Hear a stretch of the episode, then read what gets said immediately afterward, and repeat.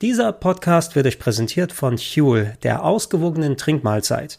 Ich kenne es ja von mir selbst, oft bleibt im Alltagstrubel einfach keine Gelegenheit, sich vernünftig was zu essen zu machen und man greift zu Fast Food. Manchmal ist sogar dafür keine Zeit. Ich habe in den letzten Wochen deshalb Huel ausprobiert und muss sagen, dass es tatsächlich eine ziemlich praktische Alternative ist.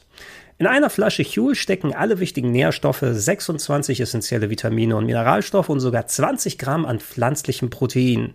Dafür ist nur ganz wenig Zucker drin und vegan ist Huel darüber hinaus. Ich selbst habe damit zum Beispiel etliche Besuche beim Bäcker ausfallen lassen können oder zwischen zwei Drehterminen schnell den Hunger gestillt. Ihr könnt Huel übrigens mittlerweile auch bei Rewe finden, in den Geschmacksrichtungen Berry, Vanilla, Chocolate und Iced Coffee Caramel. Wenn ihr mehr Infos braucht und den Podcast unterstützen wollt, dann schaut online bei huel.com slash Plauschangriff vorbei. Das ist huel.com slash Plauschangriff. Danke schon mal und viel Spaß mit dem Cast. Hey, it's Stone Cold Steve Austin. Listen to Plouse and Griff, and that's the bottom line because I said so. And if you don't, he'll kick your ass.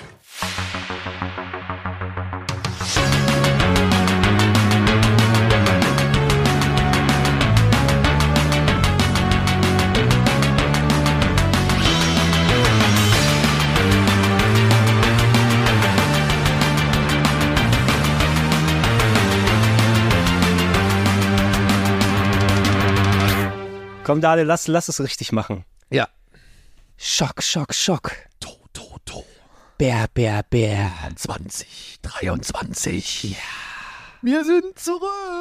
Der, aber, aber mit einigen Ausrufezeichen, oder? They're back. Ja, genau. Ja, der hier hatten wir ja schon oft genug. Wir bräuchten eigentlich, wenn es noch eine Videoversion gäbe, bräuchten wir jetzt zweimal die Tür von The Shining, wo wir gleichzeitig durchkommen. Ja, genau, so mit, mit zwei Äxten. Das wäre schon, wär schon sehr gut, sehr gut.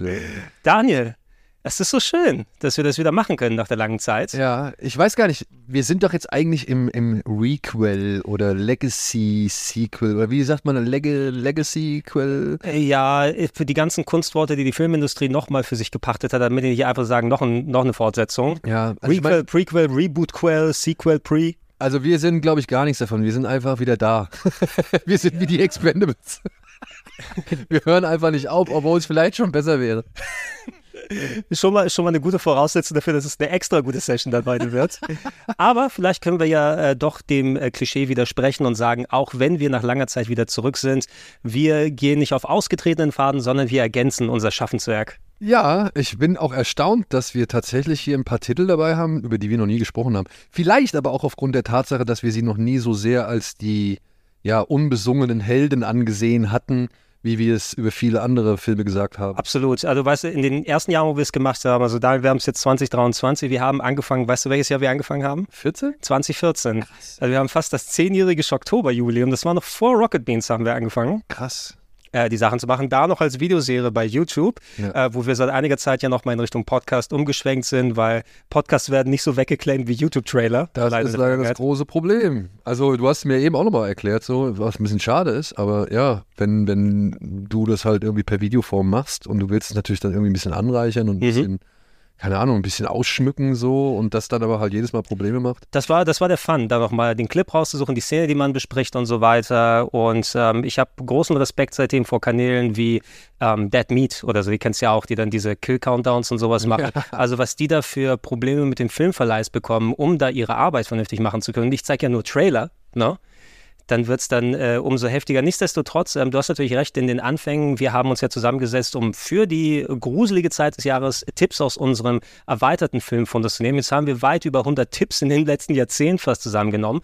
Ich habe ja immer ganz gerne ein bisschen in, in den populäreren äh, Wässern gefischt, also Sachen, wo du jetzt nicht sagst, das kennst du nur, wenn du Hardcore-Horror-Fan um 15 Ecken da bist. Allerdings, je weiter wir weg aus den 80ern, aus den 90ern, aus den 70ern kommen, auch viele damals bekanntere Titel sind so ein bisschen ins Vergessen geraten. Und ich finde gerade auch heute, ich habe so ein bisschen eine Mischung bei mir von obskuren Sachen und einige Sachen, die eher nicht obskur sind für damalige Verhältnisse, aber wieder zurückgekommen sind. Und dementsprechend, glaube ich, haben wir ein Publikum, das diese Filme noch nicht wirklich kennt.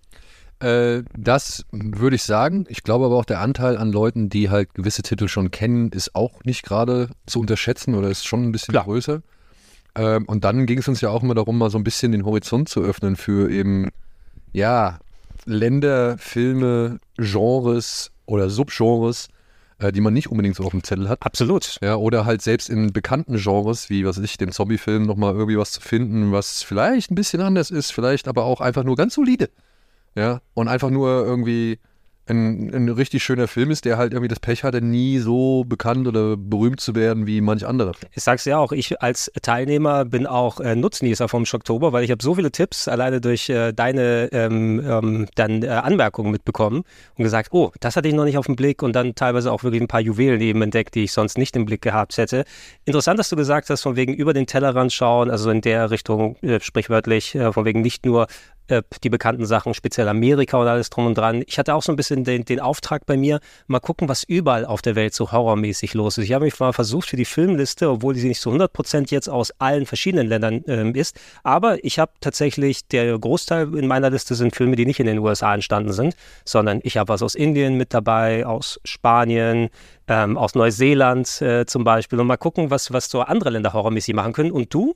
Hab, Eigentlich auch, ne? Ein paar ja, recht unterschiedlich sprachige. Also ich habe äh, tatsächlich einen Film, äh, ich glaube, wir werden noch nicht in dieser Session über ihn reden, also zumindest in dieser Aufnahmesession. Aber der ist aus Argentinien, oder? oh, äh, ja, ich habe mir zur Vorbereitung die Trailer zumindest alle von deinen Filmen angeguckt, wenn ich dann die richtigen erwischt habe. Ähm, und äh, zumindest einen Eindruck, über welchen du sprichst. Äh, das Haus des Okkulten, oder? Ja, genau. Ja? Also History. History. History of the Occult. History of the Occult. House of Occult hört sich ein bisschen an wie eine Netflix-Serie. also er ist auf jeden Fall aus äh, Südamerika oder Lateinamerika. Und ja, beziehungsweise dann habe ich noch einen aus, äh, ich glaube, das ist dann wiederum Thailand. Mhm. Und ja, ich würde sagen, Italien habe ich auch noch einen. Und ich habe auch noch ja, einen aus dem Hirn von Phil Tippett. Ich weiß nicht, ob man das als äh, Land bezeichnen kann, aber es, es zieht sich auch jeder anderen Grenze, würde ich sagen. Auf jeden Fall brauchst du einen ganz besonderen, ein ganz besonderes Visum, um da Eintritt, Eintritt zu bekommen. Äh, wir werden das so machen, wir haben jetzt so ein Stündchen plus ungefähr, wo wir uns heute mal zusammensetzen und ein paar der Filme abfahren. Wir haben jeder acht Filme rausgesucht dieses Jahr. Genau. Und werden uns abwechselnd damit beschäftigen. Was ich nicht gemacht habe, ich habe jetzt keine Reihenfolge reingebracht, von wegen, das ist Platz 1, Platz 8 oder sowas, sondern ich, ich glaube, das müssen wir auch nicht mehr in der Form machen. Das tut auch den Filmen jetzt nicht unbedingt, äh, beziehungsweise tut es ihnen vielleicht nicht so gut, beziehungsweise äh, tut den Filmen vielleicht so ein bisschen Unrecht, wenn man die jetzt irgendwie klassifiziert. Ja, genau, so. genau. Also es sollen einfach äh, jeweils acht, äh, sag ich mal, Filme sein, die man sich mal gerne irgendwie auf die Uhr setzen kann, falls man es nicht schon getan hat, aufgrund irgendwelcher anderen Formate, in denen wir auftauchen. Genau. Oder halt, über die man mal wieder gerne sprechen möchte, weil man halt schon lange nicht mehr irgendwie über sich gesprochen hat oder ähm, oder weil man sie halt jetzt erst gesehen hat oder weil man halt einfach ja mal gerne wieder darüber sprechen möchte. Oder in meinem Fall habe ich halt zwei Filme dabei, die sind tatsächlich mal wieder ein bisschen älter. Über die habe ich noch nie so groß gesprochen. Ja, ich habe beim ersten Moment auch geschaut, meinst du diesen Film, wo ich die Trailer rausgesucht habe? Weil du wenn ich mich richtig zurückerinnere, du bist bis maximal in die 70er früher zurückgegangen, was so die Filme angeht. Ja. Wenn man so in die, die bei den großen Horrorregisseuren ist. Aber du bist jetzt tatsächlich sogar mal ein bisschen weiter nach hinten. Genau, und das ist aber auch ein, ein, ein Umstand, oder beziehungsweise das ist halt auch der, die, die Folge von, naja, man hört so viel, man sieht wieder was Neues, man kriegt da und da mit und plötzlich erfährt man von einem Film. In, bei, bei einem Film, den ich vorstelle, bin ich tatsächlich über den Soundtrack da, darüber gekommen, weil ich den Soundtrack das Gehör erste Mal gehört habe und dachte, was ist das denn für ein geiler Soundtrack? Mhm. Und hatte den für was ganz anderes irgendwie ver, ver, verdächtigt. und äh, habe dann festgestellt, ah nein, es ist ein Film.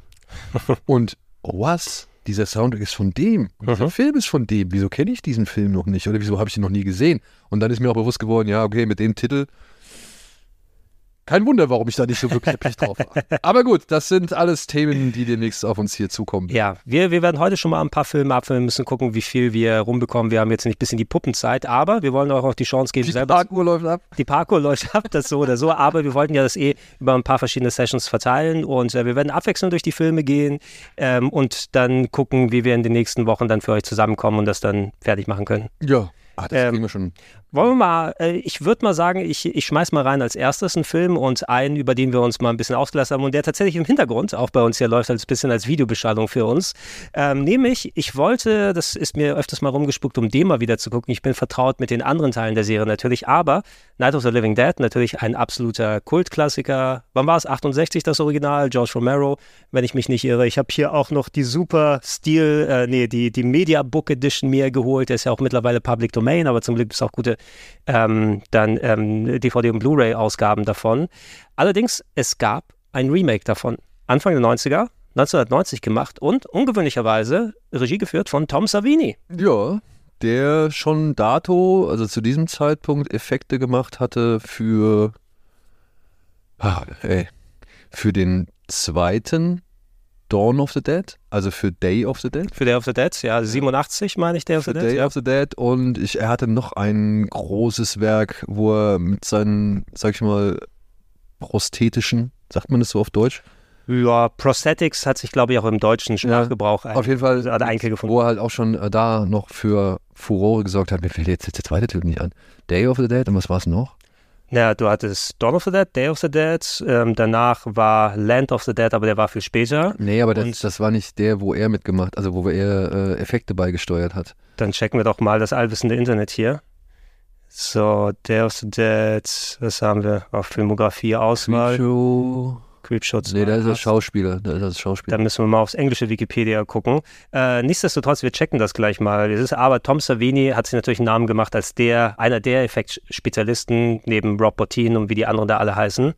Ähm, und hat hier die Möglichkeit gehabt, ähm, ein Remake zu drehen von Night of the Living Dead.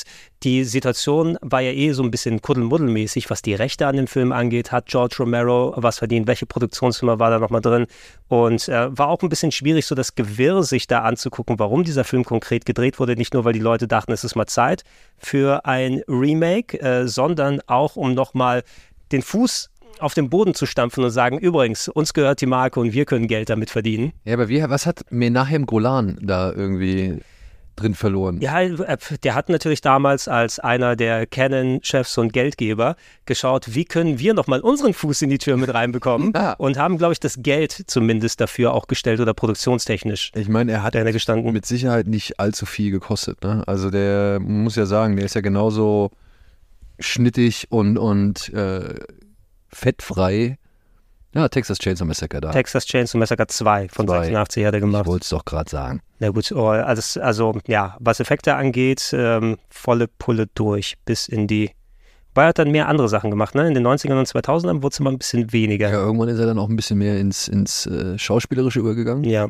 Ja, wir, kennen ja alle noch Aber hier, Dawn. ach hier und dann The Burning zum Beispiel, wenn, genau, The Burning hat er auch noch äh, Effekte für gemacht. Freitag der 13. war auch noch mit am Start.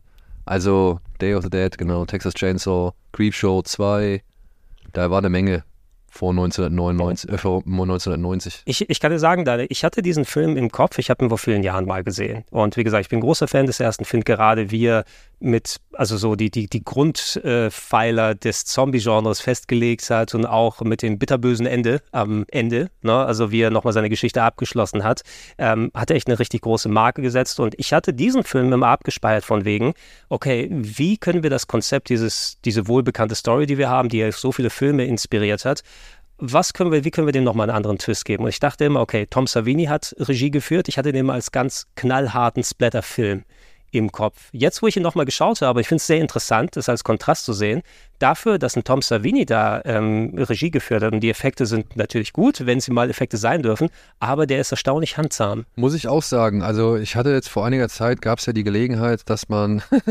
Day of the Dead bei Arte ungeschnitten Oh, wie geil. aber halt auch nicht erlaubt gucken durfte. Also beziehungsweise Arte hatte da irgendwie so ein bisschen einen Fehler gemacht und Okay. hatte halt einfach die indizierte oder beziehungsweise die hier in Deutschland immer Oh, noch krass. nicht erlaubte Fassung ähm, gezeigt und auch online gestellt. Also du konntest den Film ja halt dann über die Mediathek auch gucken. Mhm. Und da war halt, da habe ich, also der war halt auch in der schön restaurierten Fassung. Und wenn man da, also Leute, die den Film nicht kennen, es geht halt irgendwie darum, dass äh, die Zombie-Epidemie-Seuche jetzt halt, halt schon großflächig stattgefunden hat Mhm. und eine Handvoll Menschen lebt in einer Art Untergrundbasis, um halt daran zu forschen, wie man diesem Virus oder dieser Bedrohung Herr werden kann. Es, es wäre, korrigiere mich gerne, Daniel, es wäre eigentlich mal ein Skript für einen anderen Film gewesen, der umgeschrieben wurde auf Ja. das Dead-Universum. Ja? Genau. Und ähm, naja, wie es halt immer so ist, irgendwann läuft es halt schief, weil auch die Nerven irgendwie bei zu vielen Leuten einfach zu dünn oder zu strapaziert sind. Und äh, wie man sich unschwer denken kann, irgendwann äh, fallen auch da in diese Station die Zombies ein. Und dann gibt es dann aber wirklich so ein, zwei Szenen, wo zum Beispiel ein Soldat, der irgendwie gerade wild rumgeballert hat, dann von der ganzen Horde an Zombies, sag ich mal, äh, naja, wie es in diesen Filmen immer so ist, irgendeiner liegt irgendwann mal am Boden und Mhm. die ganze Meute stürzt sich auf ihn drauf. Und bei Day of the Dead zum Beispiel, da gab es eine Szene mit einem Soldaten, wo der halt wirklich richtig schön durchwühlt worden ist. Choke, choke on it. Also der wurde halt so, der, der, der komplette Oberkörper wurde halt einmal umgegraben. es ist, es ist einer der, der, der kultigsten Horroreffekte, muss man sagen. Genau. Und das ist halt echt ordentlich saftig. Ja. So, ja, also da wird eine Menge rausgeholt, man sieht's auch, die Kamera hält gut drauf. Und wenn man sich dann jetzt hier, also als ich mir jetzt hier auch nochmal Night of the Living Dead angeguckt habe, den ich auch tatsächlich in echt eine ganze Ecke härter abgespeichert Mhm. hatte. Ja. Ich dachte halt immer so, ja, okay, der, der macht halt das, was man bei, bei dem alten Film noch nicht machen konnte. Genau, und noch nicht in der Form überhaupt wusste, dass man das Genau. machen möchte. Und wenn man sich jetzt aber mal den alten Film anguckt, muss man ja sagen, auch die Zombies, ne, da ist ja nicht viel mehr, also ist ja nicht unbedingt so viel mehr, als die Augen sind irgendwie Nö, dunkel nö. geschminkt und so und die sehen halt ein bisschen bleich aus. Aber gerade so, was Savini halt am Anfang schön macht, wir haben ja eins zu eins den gleichen Anfang Mhm. wie im Original, also Barbara und ihr Bruder äh, fahren auf den Friedhof, um das Grab der Mutter zu besorgen, äh, zu besuchen, zu besorgen, Zu, zu, zu besaufen. zu zu besuchen. besuchen. Und plötzlich taumelt da irgendeine Figur daher und sie wissen nicht genau, was mit dem ist und so. Mit und dem Fake-Out natürlich Ja, genau. ein bisschen, ja klar. Ne? Und im Original äh, ist es, entpuppt sich schon diese wankelnde Figur als eben äh, Untoter, der halt auch dann direkt äh, Barbara und ihrem Bruder anfällt. Hier im Remake hat er es ganz geschickt gemacht, denn da kommt erst nur ein verwirrter alter Mann, Mhm.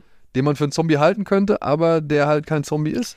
Oh. Und, dann kommt der Zombie plötzlich aus der ganz anderen Ecke. So. aus der anderen Ecke. Und Ich fand gerade wie den Anfang, wo da dachte ich, okay, jetzt sind wir auf einer Reise, weil der Anfangshärtigkeitsfaktor oder H- Hardness-Faktor ist schon ordentlich, finde ich, wie die Zombies designt sind und das Brechen vom Genick vom Bruder und alles. Und Ja. okay, da sehe ich schon mal, Savini hat sich hier schon mal ein bisschen ausgetobt. Genau, und dann so schöne Ideen. Da kommt dieser Typ im Anzug an und du denkst ja so, hä, warum sieht denn der so schick aus? Mhm. Beziehungsweise, was ist das? Und dann guckst du halt hin auf den zweiten Blick und dann ist, zeigt die Kamera ihn von hinten und dann siehst du halt irgendwie, wie der Anzug eigentlich nur, sag ich mal, naja, auf ihm drauf hängt. Genau, ist der Totenanzug gewesen. Genau, und dann siehst du halt auch, dass der Anzug so langsam runterrutscht und äh, dann entblößt sich so eine Obduktionsnarbe auf dem Brustkorb.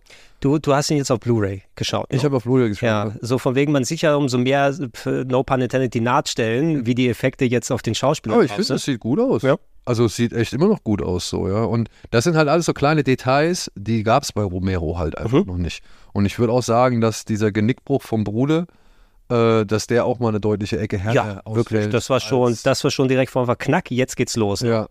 Und ansonsten, ja, haben wir halt die gleiche Situation wie im Original. Barbara flüchtet sich, nachdem der Bruder umgebracht worden ist, in eben ein Haus, wo auch noch ein paar Zombies rumhängen. Und dort kommt dann irgendwann Ben, ein Afroamerikaner, an und die beiden verbarrikadieren sich.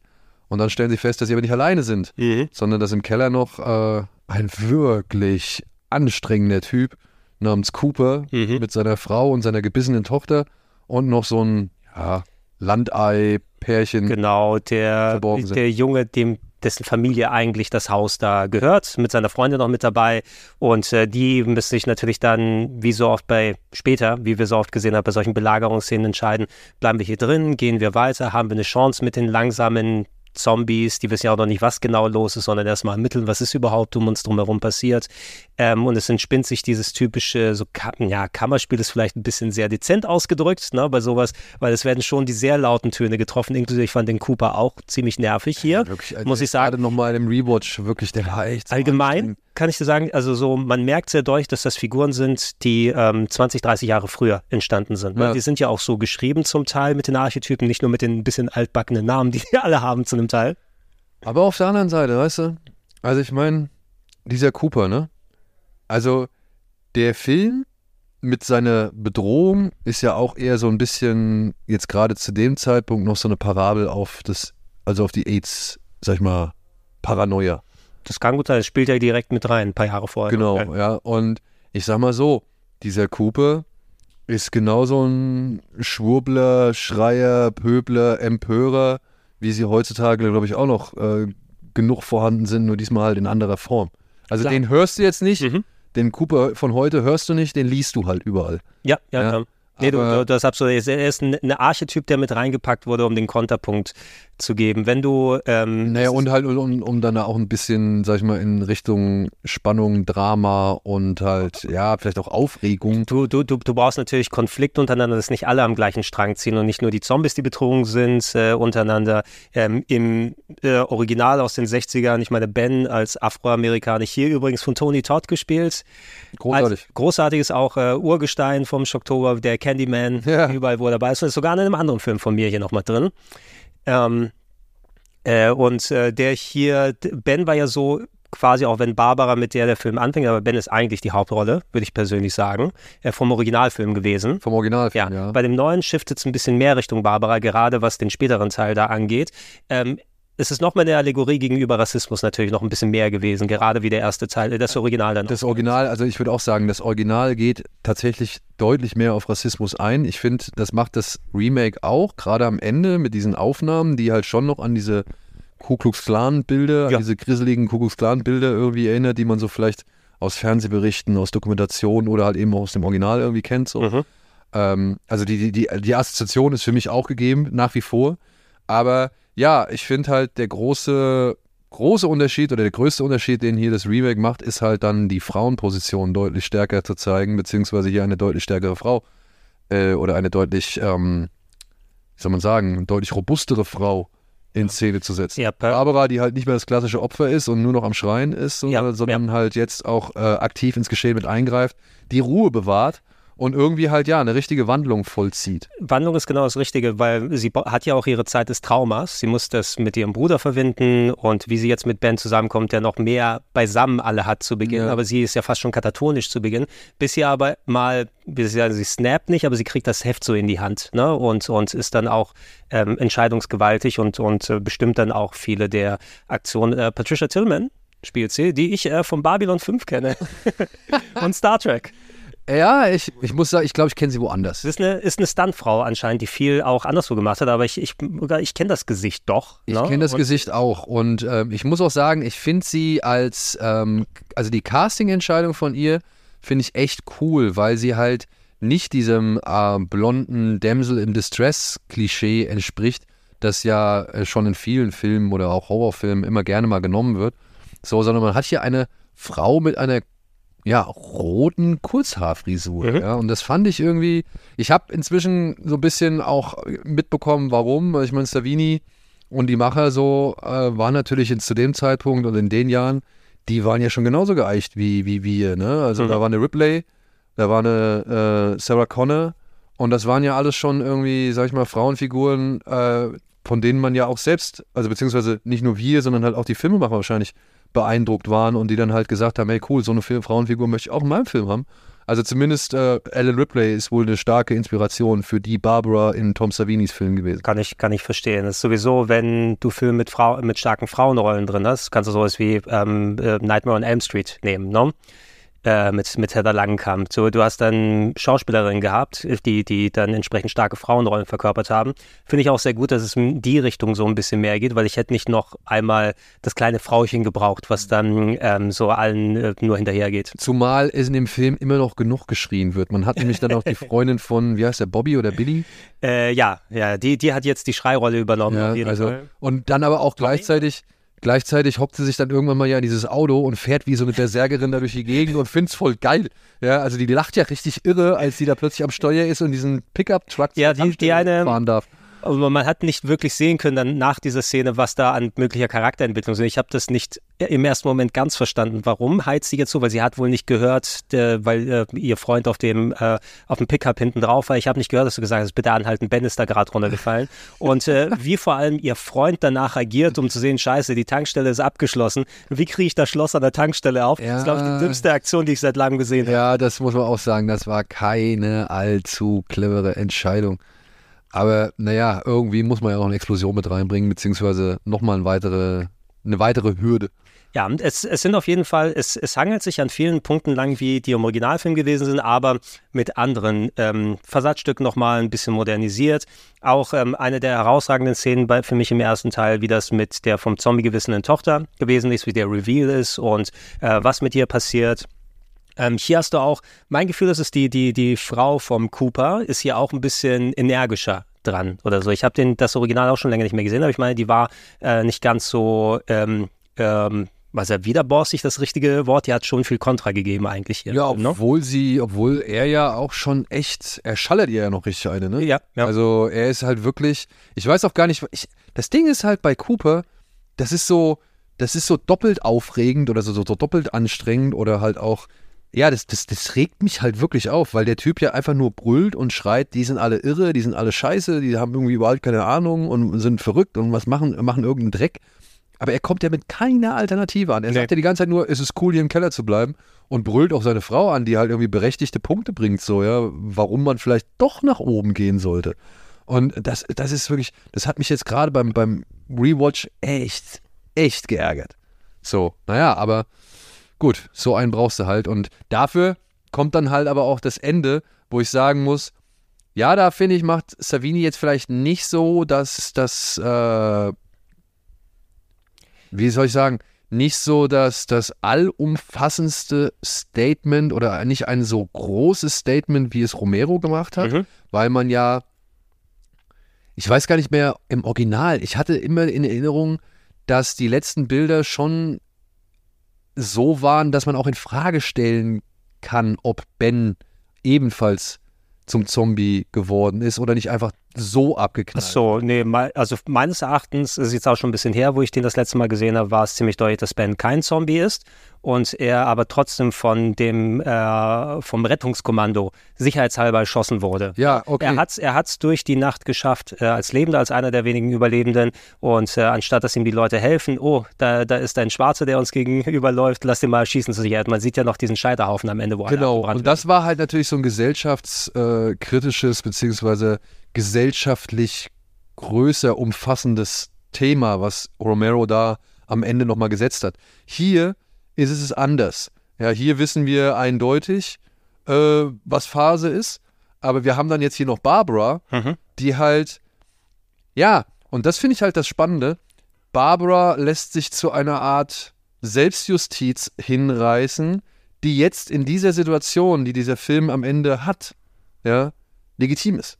Ja, sie fühlt Also sie, sie fühlt sich nicht mehr, also sie, sie, sie wird nicht so sehr in Frage gestellt, beziehungsweise ähm, es, also Savini schafft es, so ein bisschen ihre Position, die ja eigentlich die des Zuschauers ist, der irgendwie mit Entsetzen darauf blickt, plötzlich so in so eine Art fast schon geiselhaft zu nehmen. So. Also man wird ja. so, so zum Mittäter ja. irgendwie, weil man ja selbst, und das ist ja natürlich das, das Geschickte an Cooper, man selbst hasst den Typ ja wirklich auf den Tod oder beziehungsweise ist ja wirklich oder ertappt sich ja selbst dabei, diesen Typen echt das Schlimmste zu wünschen so. Und dann, ja, kriegt man dieses Ende und ich finde, man ist da wieder so ein bisschen über den Tisch gezogen worden. So. Also man, man wird als Zuschauer halt so ein bisschen mit in die Verantwortung reingezogen oder, oder darf sich als Zuschauer dann ebenfalls schlecht fühlen, weil was hätte man vielleicht selbst gemacht? Oder ja, ja. hätte man es vielleicht nicht auch so gemacht, so, ne? Äh, du, du hast recht. Im ganzen Kontext von dem Film, es werden dann so viele Leute umgebracht, die aber eigentlich ja schon tot sind. Es ist der einzige Mord, der dann stattfindet im Grunde. Ne? Aber, Und, äh, aber fällt auf, ein auf Mord eine, auf eine gewisse Art legitimiert, äh, vor allem auch wenn du siehst, was der in Sachen Selbstsüchtigkeit äh, was ausdenken, ähm, der wieder am Ende dann nochmal aufgetaucht ist, was ist mit seiner Tochter, was ist mit seiner Ehefrau, was mit Ben passiert ist, haben wir gesehen und so. Allein für das, was er mit Ben angestellt hat, der eigentlich so viel Gutes verdient hätte, weil der wirklich so vielen Leuten den Arsch gerettet hat, ja. ist der, der dann, ähm, ja, äh, torkelnd durch das Haus dann ähm, aus dem Leben geschieden werden muss.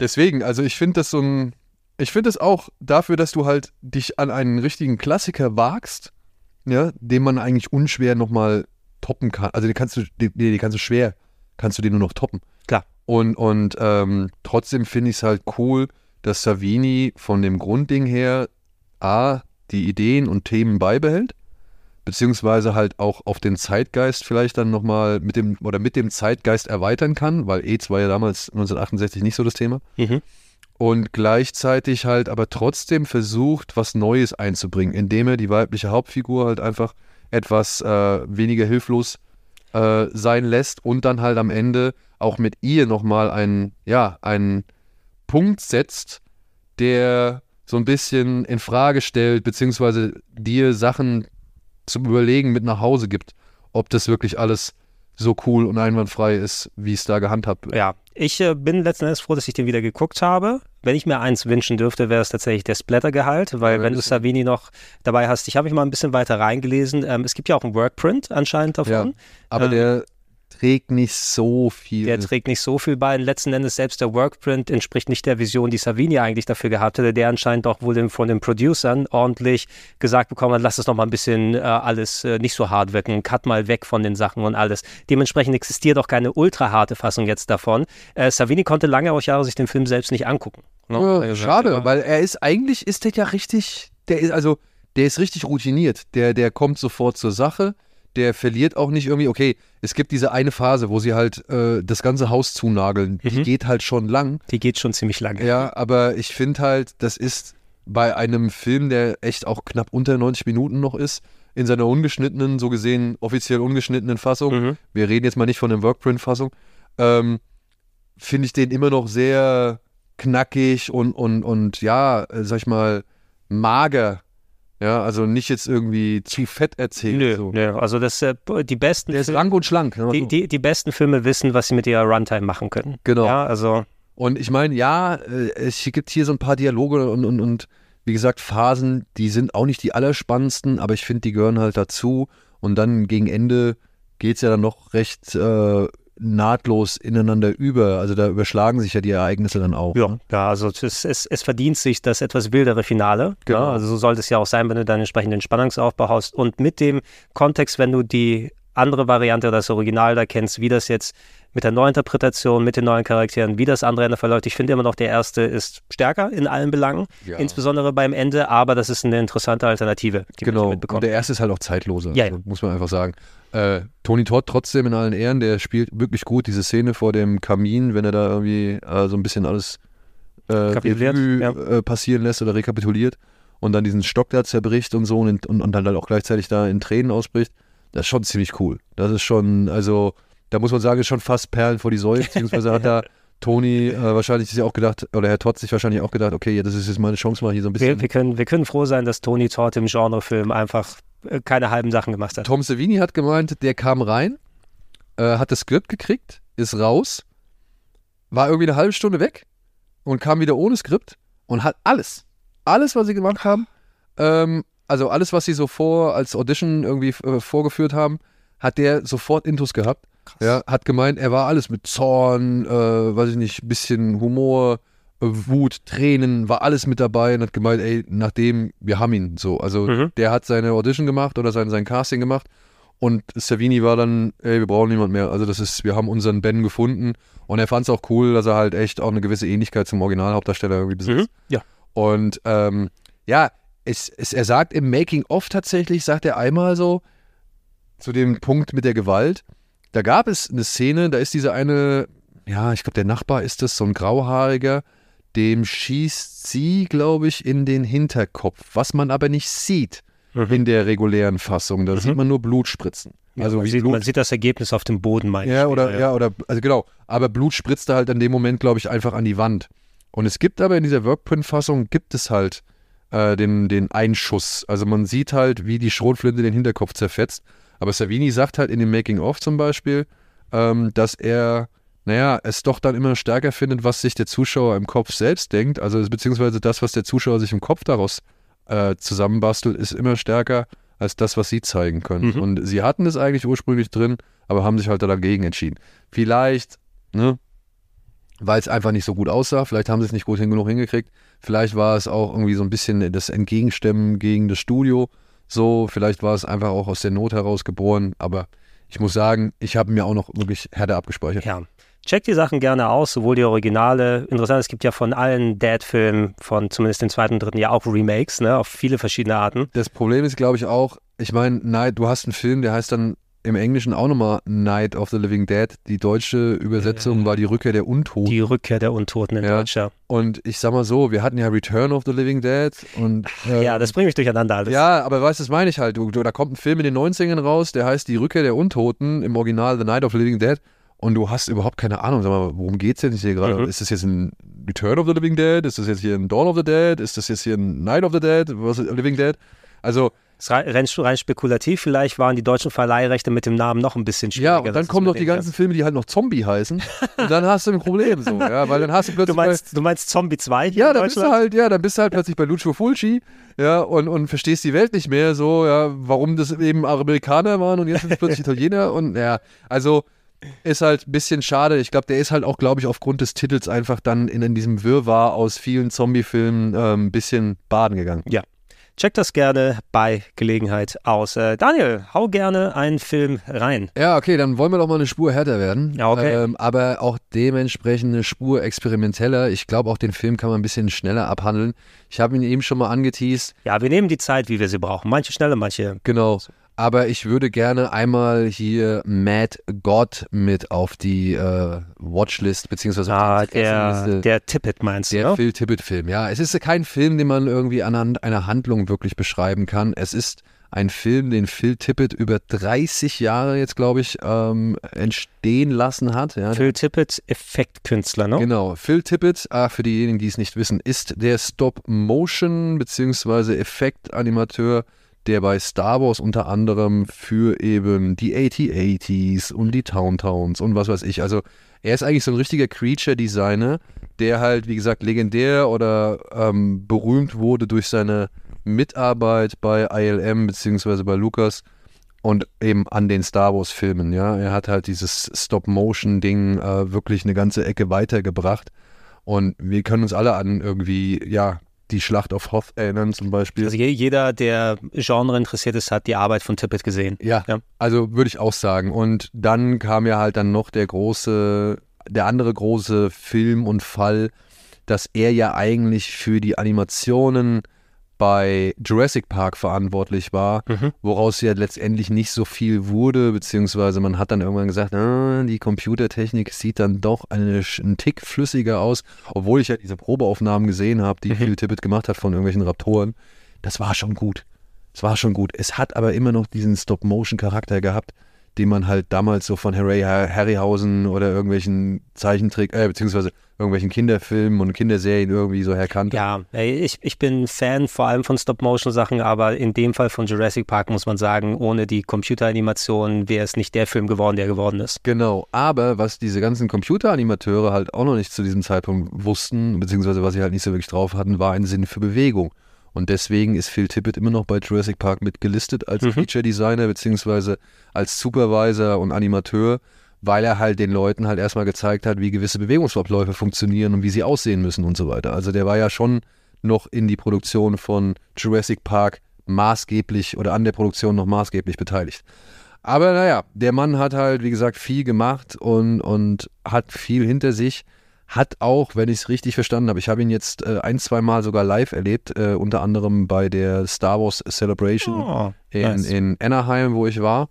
Und äh, da hat er halt so ein bisschen was erzählt, wie sie halt, keine Ahnung, bei Star Wars halt wirklich einfach machen durften. Und ich glaube, das war auch etwas, was man bei einem Star Wars Panel in Disneyland oder beziehungsweise Anaheim in, in Disney-Territorium nicht unbedingt gerne hört, aber der hat halt auch so Sachen erzählt, wie sie halt wirklich, die haben tagsüber ihren Scheiß gemacht und dann irgendwann sind alle, also die paar, also die meisten sind irgendwann abgehauen, aber er und noch ein paar andere Jungs, die saßen halt dann da wirklich in ihrem Plastilier und, und, Modu und, und Mhm. Atelier und Modulationsatelier, haben LSD sich eingeschmissen und, und äh, haben halt die ganze Nacht irgendwelche Kreaturen Das bewegt sich von alleine, was ist hier los? ja, also, ähm, und das sagt er halt wirklich auf einem Panel im, bei, bei Disney, bei der Star Wars Celebration. Ich muss so lachen. Ich muss wirklich so lachen. Und ich habe den halt noch auf zwei, drei anderen Panels irgendwie so gesehen und ähm, hatte den dann, wo habe ich gesehen? Mad God habe ich, glaube ich, das erste Mal in Wien gesehen, auf dem Slash Festival. Und da hat er halt auch noch, da gab es nochmal so eine kleine Einführung von der Tochter, die Mhm. hat nochmal so eine, so eine Art Kurzdoku oder so ein Kurz-Making-of dazu gemacht und hat so ein bisschen auch erklärt, was das für ihn halt bedeutet, dass es so ein bisschen Auseinandersetzung mit den eigenen Dämonen ist und so. Und er halt wirklich da all sein Wissen, all sein Können, all seine Erfahrungen jetzt halt irgendwie mit, äh, über die Jahre hin mit reingebracht hat. Und es ist kein richtiger Film, es ist einfach eine Aneinanderreihung von, sag ich mal, gewissen Elementen und, und äh, Szenen und Situationen, die zum Teil echt abartig sind. die sind wirklich die richtig fies. Das ist ja interessant. Ich habe den Trailer, wie gesagt, mir angeguckt, mir ist da angefallen. Ich meine, den auch bei einem Kino Plus Besuch mal bei euch nochmal gesehen zu haben. Dann habe ich mich wieder daran erinnert. Der Trailer ist das, was du jetzt schon erzählst. Das ist eine Aneinanderreihung von Szenen, die werden sonst aktuell, sagen wir mal, so, so ein Synthwave-Musikvideo. so ein bisschen Carpenter Brute äh, machen, da, also noch ein Synthwave-Soundtrack dahinter und dann passt das schon. Ja, also sowas kann man, kann man ungefähr, äh, ja, so, das kann man dazu auch sagen, obwohl dieses Synthwave ja immer noch so eine gewisse wie soll man sagen? Okay, es ist nicht zu 100 Prozent, also du kannst nicht zu 100 Prozent damit vergleichen, aber ich fand gerade die Bildsprache und einfach wie teilweise mit dem Stop-Motion und mit den gezeigten Szenen so ein bisschen Space, Eldritch Horror, wie auch immer, was du da rein ja. interpretieren möchtest und das sah ziemlich geil aus. Ja, und das ist es halt auch. Also es sieht wirklich alles, es ist ein Showcase, ja, das, das, das, das will ich gar nicht irgendwie abstreiten so, also es ist einfach eine, eine, eine, ein Beleg für das Können von, von mhm. Phil Tippett. Und ja, handelt unter anderem davon, dass ein, weiß ich nicht, eine Art Soldat, der steigt in so eine Art Ballonkapsel, ja, oder beziehungsweise so, so eine Art Ballonkorb, ja, aus Metall, so eine richtige, wie so eine Taucherglocke, sagen wir es mal so, die an einem Ballon hängt. Und damit lässt er sich halt hinabsinken in eine Hölle. Ja, und wir fahren mit dem Ballon schon an vielen Situationen dabei, wo du denkst, wow, wow, oh krass, also und dafür und dafür. Ja, und dann geht es halt irgendwann weiter. Da werden dann irgendwelche Babys an Chirurgen übergeben, die dann irgendwie zerschnibbelt werden. Es gibt dann unter anderem, äh, läuft dieser Soldat dann noch eine Zeit lang mit Dynamit im Koffer, äh, läuft er dann halt auch durch diese Hölle und dann kommt er zum Beispiel an so eine Reihe von elektrischen Stühlen vorbei auf denen halt irgendwelche Giganten äh, gefesselt sind und halt unter Schock gesetzt werden. Und dementsprechend, weil die halt die ganze Zeit unter Schock gesetzt werden oder immer permanent unter Strom gesetzt werden, entleeren sich ihre Därme.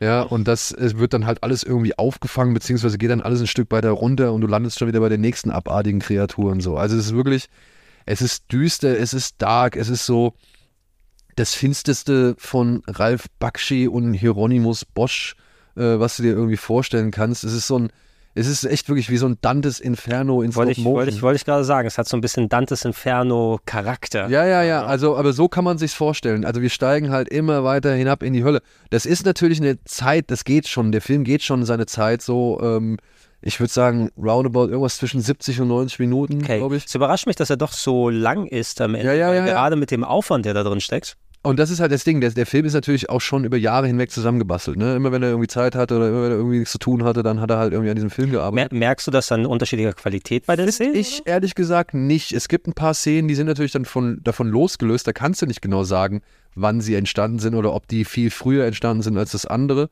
So, weil ich finde, die Qualität ist schon sehr, sehr hoch ich glaube, hier und da würdest du halt sagen, okay, das könnte vielleicht einfach eine Sache sein, die vorher entstanden ist, weil da vielleicht die Ausläuterung nicht ganz stimmt. Oder mit, mit welchen Kameras genau, äh, mit welchen fotografiert und alles. Ja. und so weiter. Aber ey, also, wie gesagt, es fällt schwer, diesen Film zu beschreiben. Es ist halt einfach ein, ein Sammelsurium an Gräueltaten und, und äh, Abartigkeiten und aber auch äh, finsteren Bildern, ähm, die trotzdem in einer Qualität existieren und vorliegen, die erstaunlich ist.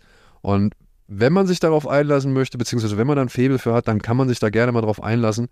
Denn äh, das ist schon immer wieder noch interessant und herausfordernd zu sehen, was auch Stop Motion, sage ich mal, an Unwohlsein, an Düsternis, an Härte erzeugen kann. Wir wissen, das ist Plastilin, Knete, irgendwelche andere formbare Masse. So. Und trotzdem sind da Bilder dabei, da wird ja schlecht. Oder beziehungsweise die sind halt einfach, die sind unangenehm. Ich gucke gerade nochmal parallel, weil mir ist gerade ein anderer Film in den Kopf gekommen, den ich vor einiger Zeit gesehen habe. Ein französischer Animationsfilm aus den 80ern, Fantastic Planet, glaube ja, ich. Fantastic Planet, ja. Aber den kennst du ja wahrscheinlich ja, ja, auch, ne? Auch. Und äh, gerade bei sowas, wenn man nicht unbedingt weiß, was man erwartet, wie mit einer Bildsprache, das ist auch ein Sci-Fi-Film, wo es um Kolonialisierung und ähm, verschiedene Ge Gesellschaftsstrukturen und Weiterentwicklung der Wesen da geht. Ähm, ich lasse mich gern von, von, von Bildern mitnehmen. Ja, ja, ja. Genau. Und ähm, hier so jemand einfallsreiches und talentiertes wie Phil Tippett, wenn er dann peu à peu, vor allem wenn du 30 Jahre an deinen Ideen immer schleifen konntest und sagen konntest, okay, was, es wäre noch krasser, wenn sich die Giganten dann noch entleeren. ja, und ich meine, das ist halt so das Ding, so, ne? Also da, da, irgendwann siehst du halt hier, ähm, dann ist da so eine Krankenschwester, die hat halt dieses Baby, dieses Baby übergibt sie an den Chirurgen, der Chirurgen, der Chirurg zerschneidet das, zerquetscht es irgendwie und, und, und äh, generiert daraus so eine Flüssigkeit. Diese Flüssigkeit fließt irgendwo rein und aus dieser Flüssigkeit entsteht dann ein Obelisk.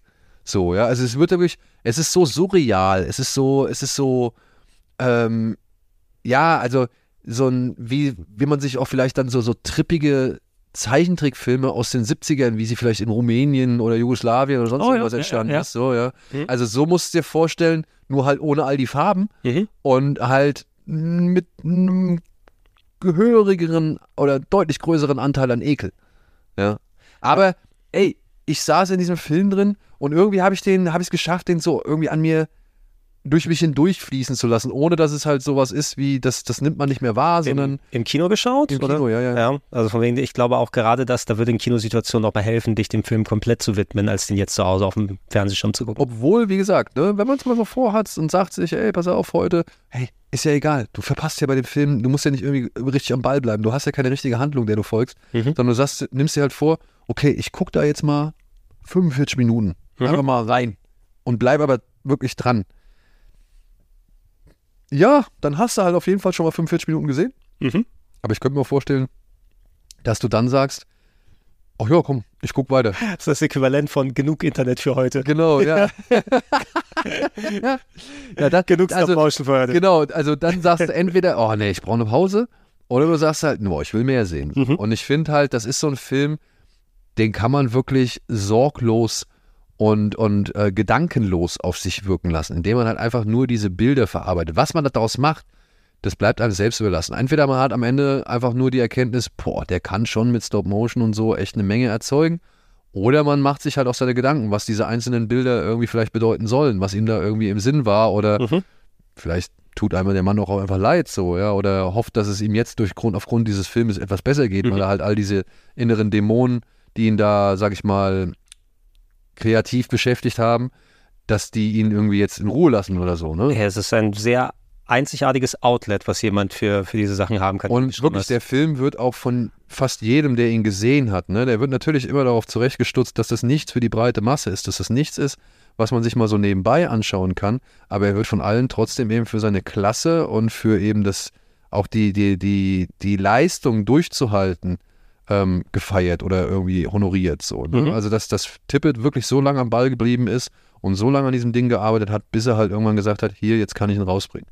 Und es gibt, glaube ich, auch inzwischen ein paar ganz gute Mediabooks oder Blu-ray-Editionen dazu, wo halt noch Making-of mit dabei ist. Und das sollte man sich mal anschauen. Ja, er ist bei mir auf der Liste auf jeden Fall jetzt mit drauf. Ja. So, dann lass uns mal von Avantgarde zu Hardcore-Trash rüberkommen. weil ich meine, irgendwann musste ja noch mehr Werk von Frank Henenlotter hier auf die Liste mit drauf. Nachdem wir schon, wir hatten Basket Case, ne? Ja, wir ja. hatten Basket Case, genau. Ich habe den ersten Basket Case mitgebracht und die anderen werden es auch mal wert, dann erkundet zu werden. Aber in diesem Fall, und es ist tatsächlich einer von zwei Filmen, den anderen mache ich dann in den nächsten Parts, die ein bisschen eine ähnliche Thematik oder dasselbe Vorbild haben, nur anders damit umgehen, kommen. Ähm, ich meine, Frankenstein ist immer wieder ein aktuelles Thema. Es wird so oft mitgenommen. Wir haben jetzt, ich habe gerade dieses Jahr, habe ich äh, mehrere Themen, also beziehungsweise zwei Filme gesehen, zum Thema Frankenstein. Mhm. Auch eigentlich, äh, also der eine zumindest wäre, glaube ich, mal ein Film hierfür, der mhm. heißt Birth, Rebirth. Okay. Und ähm, der bearbeitet das Frankenstein mit Carla aus äh, Scrubs. Oh, ja, okay. Die eine Krankenschwester cool. spielt. Ja, äh, cool. deren Kind irgendwie eine tödliche Krankheit hat und äh, beziehungsweise an der, an der Krankheit stirbt und eine, eine Dame aus der Pathologie, ne? Mhm. Die sich mit den Leichen beschäftigt. Äh, ja. ja. ja. Eine Pathologin oder beziehungsweise aus ihrem Krankenhaus in dem, oder aus dem Krankenhaus, in dem sie arbeitet, die, äh, naja, die nimmt dieses kleine Mädchen oder den Leichnam der Tochter von Carla mit nach Hause uh. und erweckt sie zum Leben. Und Carla bekommt es mit. Uh, beziehungsweise Carla findet das heraus und äh, was dann passiert, sollte man auf jeden Fall Sicher auch mal. Sie auch übrigens empfehlen kann, ähm, Junji Ito, haben mir vielleicht einige gehört, ein sehr äh, mittlerweile bekannterer Mangaka, der viele so richtig, ähm, ja, visuell sehr ähm, einfallsreiche Horror-Mangas mag, äh, macht. Ähm, ich gebe dir mal was in die Hand, Daniel, den Zeichenstil kennst du wahrscheinlich ähm, schon. Ähm, Spiral unter anderem, Uzumaki und solche Ah, Geschichten. Uzumaki, okay. Ähm, der hat äh, eine komplett eine, eine Manga-Umsetzung von Frankenstein gemacht, die sehr gut ist. Ne? Also die originale ähm, Geschichte eben im Manga-Style mit seiner Art der Zeichnung und so weiter. Ich habe ihm mal so eine Anthology hier reingegeben, der macht so viele Kurzgeschichten. Äh, ja, was aber für unseren Film. Ja, genau. Und ich wollte nur sagen, ich habe, also das war der eine zum Beispiel ein Frankenstein-Thema und ich habe Poor Things von Yorgos Lantimos schon gesehen. Ah, okay. Und äh, das ist auch Frankenstein. Oh, also sehr beziehungsweise das ist halt auch Frankenstein-Thema mit drin so und dementsprechend, also Der neue es scheint, Prometheus. es scheint wieder ein bisschen äh, einen Frankenstein-Vibe äh, zu, zu geben, so. Ja. Äh, was ich auch empfehlen kann, wenn wir schon bei Frankenstein sind, bevor wir auf den eigentlichen Film zu sprechen kommen, ähm, es gab die Theateraufführung, ähm, die unter anderem hier auch im Savoy in Hamburg gezeigt mit worden, Cumberbatch. mit Benedict Cumberbatch und äh, mit beiden Sherlocks äh, äh, und äh, Johnny Lee Miller, also Ja, der den US-Sherlock gespielt hat. Und ähm, da haben, also die beiden waren die Hauptakteure in einem Theaterstück, das in London aufgeführt wurde und die haben die Rollen jeweils gewechselt. Da war einer mal Frankensteins Monster und der andere ähm, Dr. Viktor Frankenstein. Ähm, und ich habe beide Varianten mal gesehen. Oh, echt? sehr, sehr interessant über die Jahre dann hinweg. Ich kann dir jetzt nicht mehr genau sagen, welcher mir besser in welchen Rollen da gefallen hat, aber es war schon ganz geil. Also Ja. Cumberbatch als Frankensteins Monster könnte ich mir einen Tick, Interesting. ja. Aber Johnny Lee Miller kann auch gut schauspielern. ja. Ja, ähm, kennen wir ja schon seit ähm, ähm, Slackers, wollte ich gerade schon sagen. Wie ist er nochmal? Der Hackers. Hackers. Kennen wir schon. Frankenhooker. Frank Hooker. Frankenhooker. Ich fasse kurz zusammen. Ja. Dr. Frank schießt mich tot, auf jeden Fall unser Frankenstein-Äquivalent, ist ein Medizinstudent, der ähm, nicht mehr ähm, studiert, will aber seine Verlobte heiraten, die leider bei einem, wie so oft, ähm, Unfall mit einem riesigen Rasenmäher in kleine Teile zerhackt wird. Was stellt die sich auch davor? Was stellt sie sich auch davor? Sie, sie hat ihn auch abschüssig geparkt oben am Berg. Ne? Ja, das, das kann immer dann für äh, Probleme sorgen. Ist Jeffrey, ist Jeffrey wirklich, was? Was hast du gesagt? Er ist Medizinstudent, meine ich. Medizinstudent, der nicht mehr weiter studiert oder so. Und seine Mutter, weil er jetzt per Notfall ist, und er experimentiert mit einem Hirn, mit einem Auge in der Mitte, das er in einem Aquarium hält. Ähm, Damit fängt der Film damit fängt der Film an. Ja. Ja. Ich dachte immer, er wäre Mechaniker oder so, der sich ein bisschen, sag ich mal, anderweitig orientiert. Du, du dachtest, ja, ja, der, der menschliche Körper, das ist ja auch nur eine Maschine, die nur mit statt Benzin mit anderen Sachen hier läuft. Äh, nichtsdestotrotz, er hat auf jeden Fall ein großes Interesse an den Machenschaften, wie so ein Körper funktioniert, aber leider auch die Liebe seines Lebens verloren. Zum Glück, ein paar der Körperteile konnte er sich sichern. Der ja. Kopf. Äh, den Kopf unter anderem, ein bisschen die Beine und alles und hat in seinem äh, in seiner Garage, ich glaube, eine Kühltruhe mit äh, einem einer bestimmten Art Saft, wo diese Körperteile anscheinend ähm, frisch gehalten werden.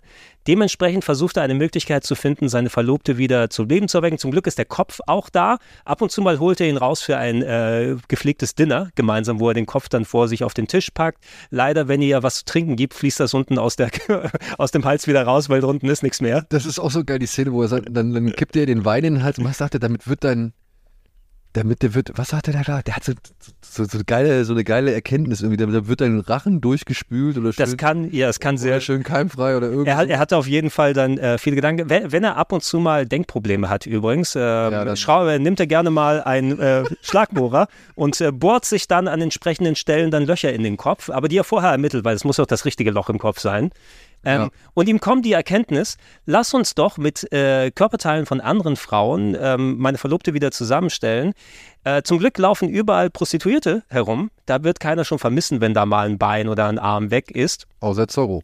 Außer, außer Zorro, hieß er so? Ich glaube, ist Zorro. Zorro, der Superzuhälter. Ja.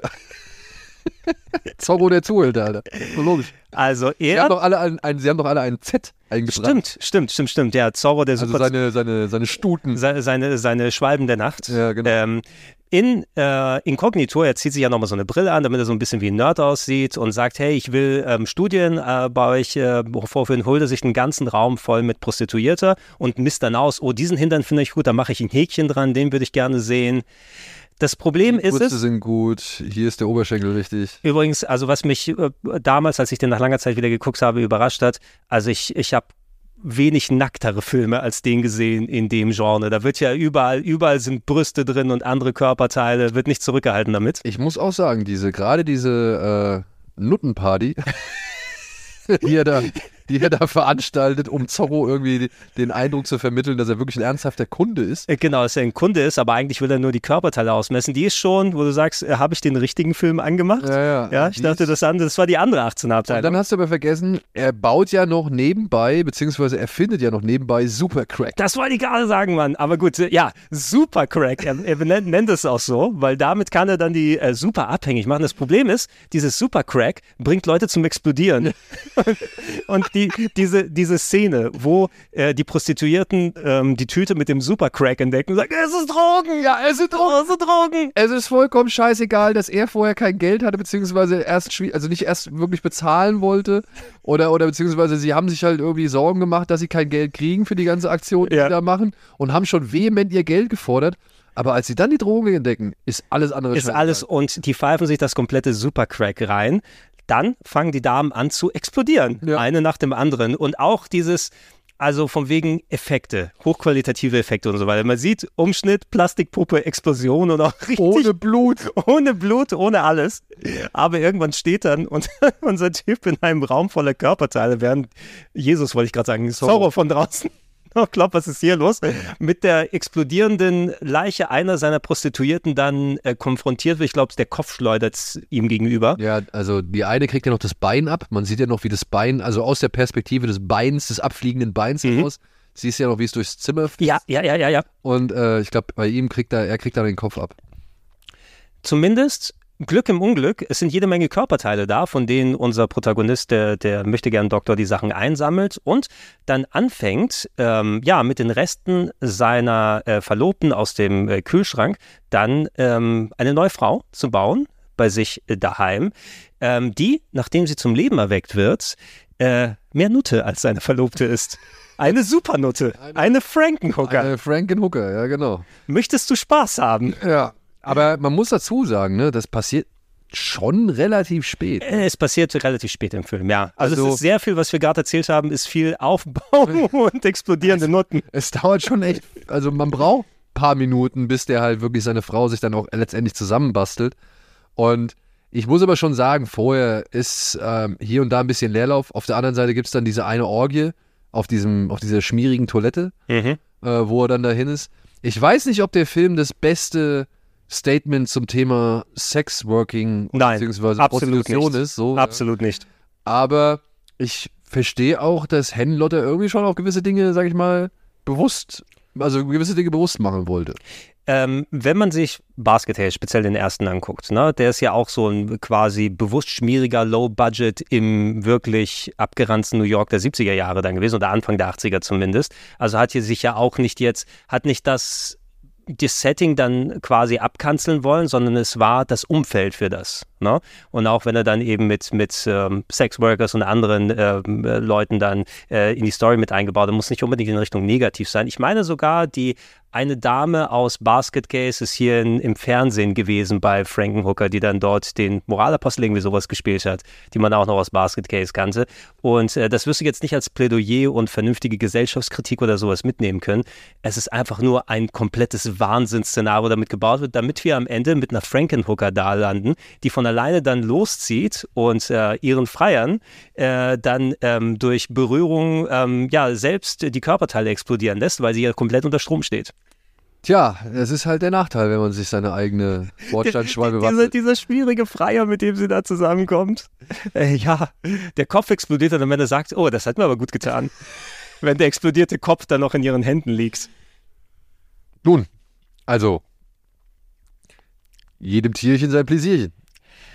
So, das spitzt sich langsam zu in Richtung Finale. Natürlich, er sucht seine Verlobte, irgendwann kann er sie wieder zurückbekommen und langsam kommt anscheinend auch der Geist der Verlobten wieder zurück. Irgendwo in dieser Frankenhooker steckt noch seine Verlobte. Ja, er muss sie aber gerade schwierige Grimassen schneidet. Wenn sie nicht gerade schwierige Grimassen schneidet. Äh, sehr gute Performance übrigens der, der Dame, also die ja, hat das echt gut hinbekommen. Ich weiß gar nicht, wie heißt sie? Äh, Patty Mullen Patty heißt Mullen, sie. Ja, also Als Elizabeth Shelley oder Frankenhooker. Immer der sollte die passenden also Namen. Ich muss sagen, als Frankenhooker ist sie deutlich besser als, als Shelley. Also beziehungsweise als ihre eigene eigentliche Ja, ja, das stimmt, das stimmt. Also, das muss man halt hinzusagen. Ne? Schauspielerisch ist das alles. Ähm, also, es heißt zwar, dass, dass äh, Hennenlotter zum ersten Mal mit wirklichen Schauspielern, die in der SAG, äh, SGA sind, äh, in der SAG, ja, SAG SAG, sind, ja. ja. also in der Gilde sind, in der Gewerkschaft sind, äh, zusammengearbeitet hat für diesen Film.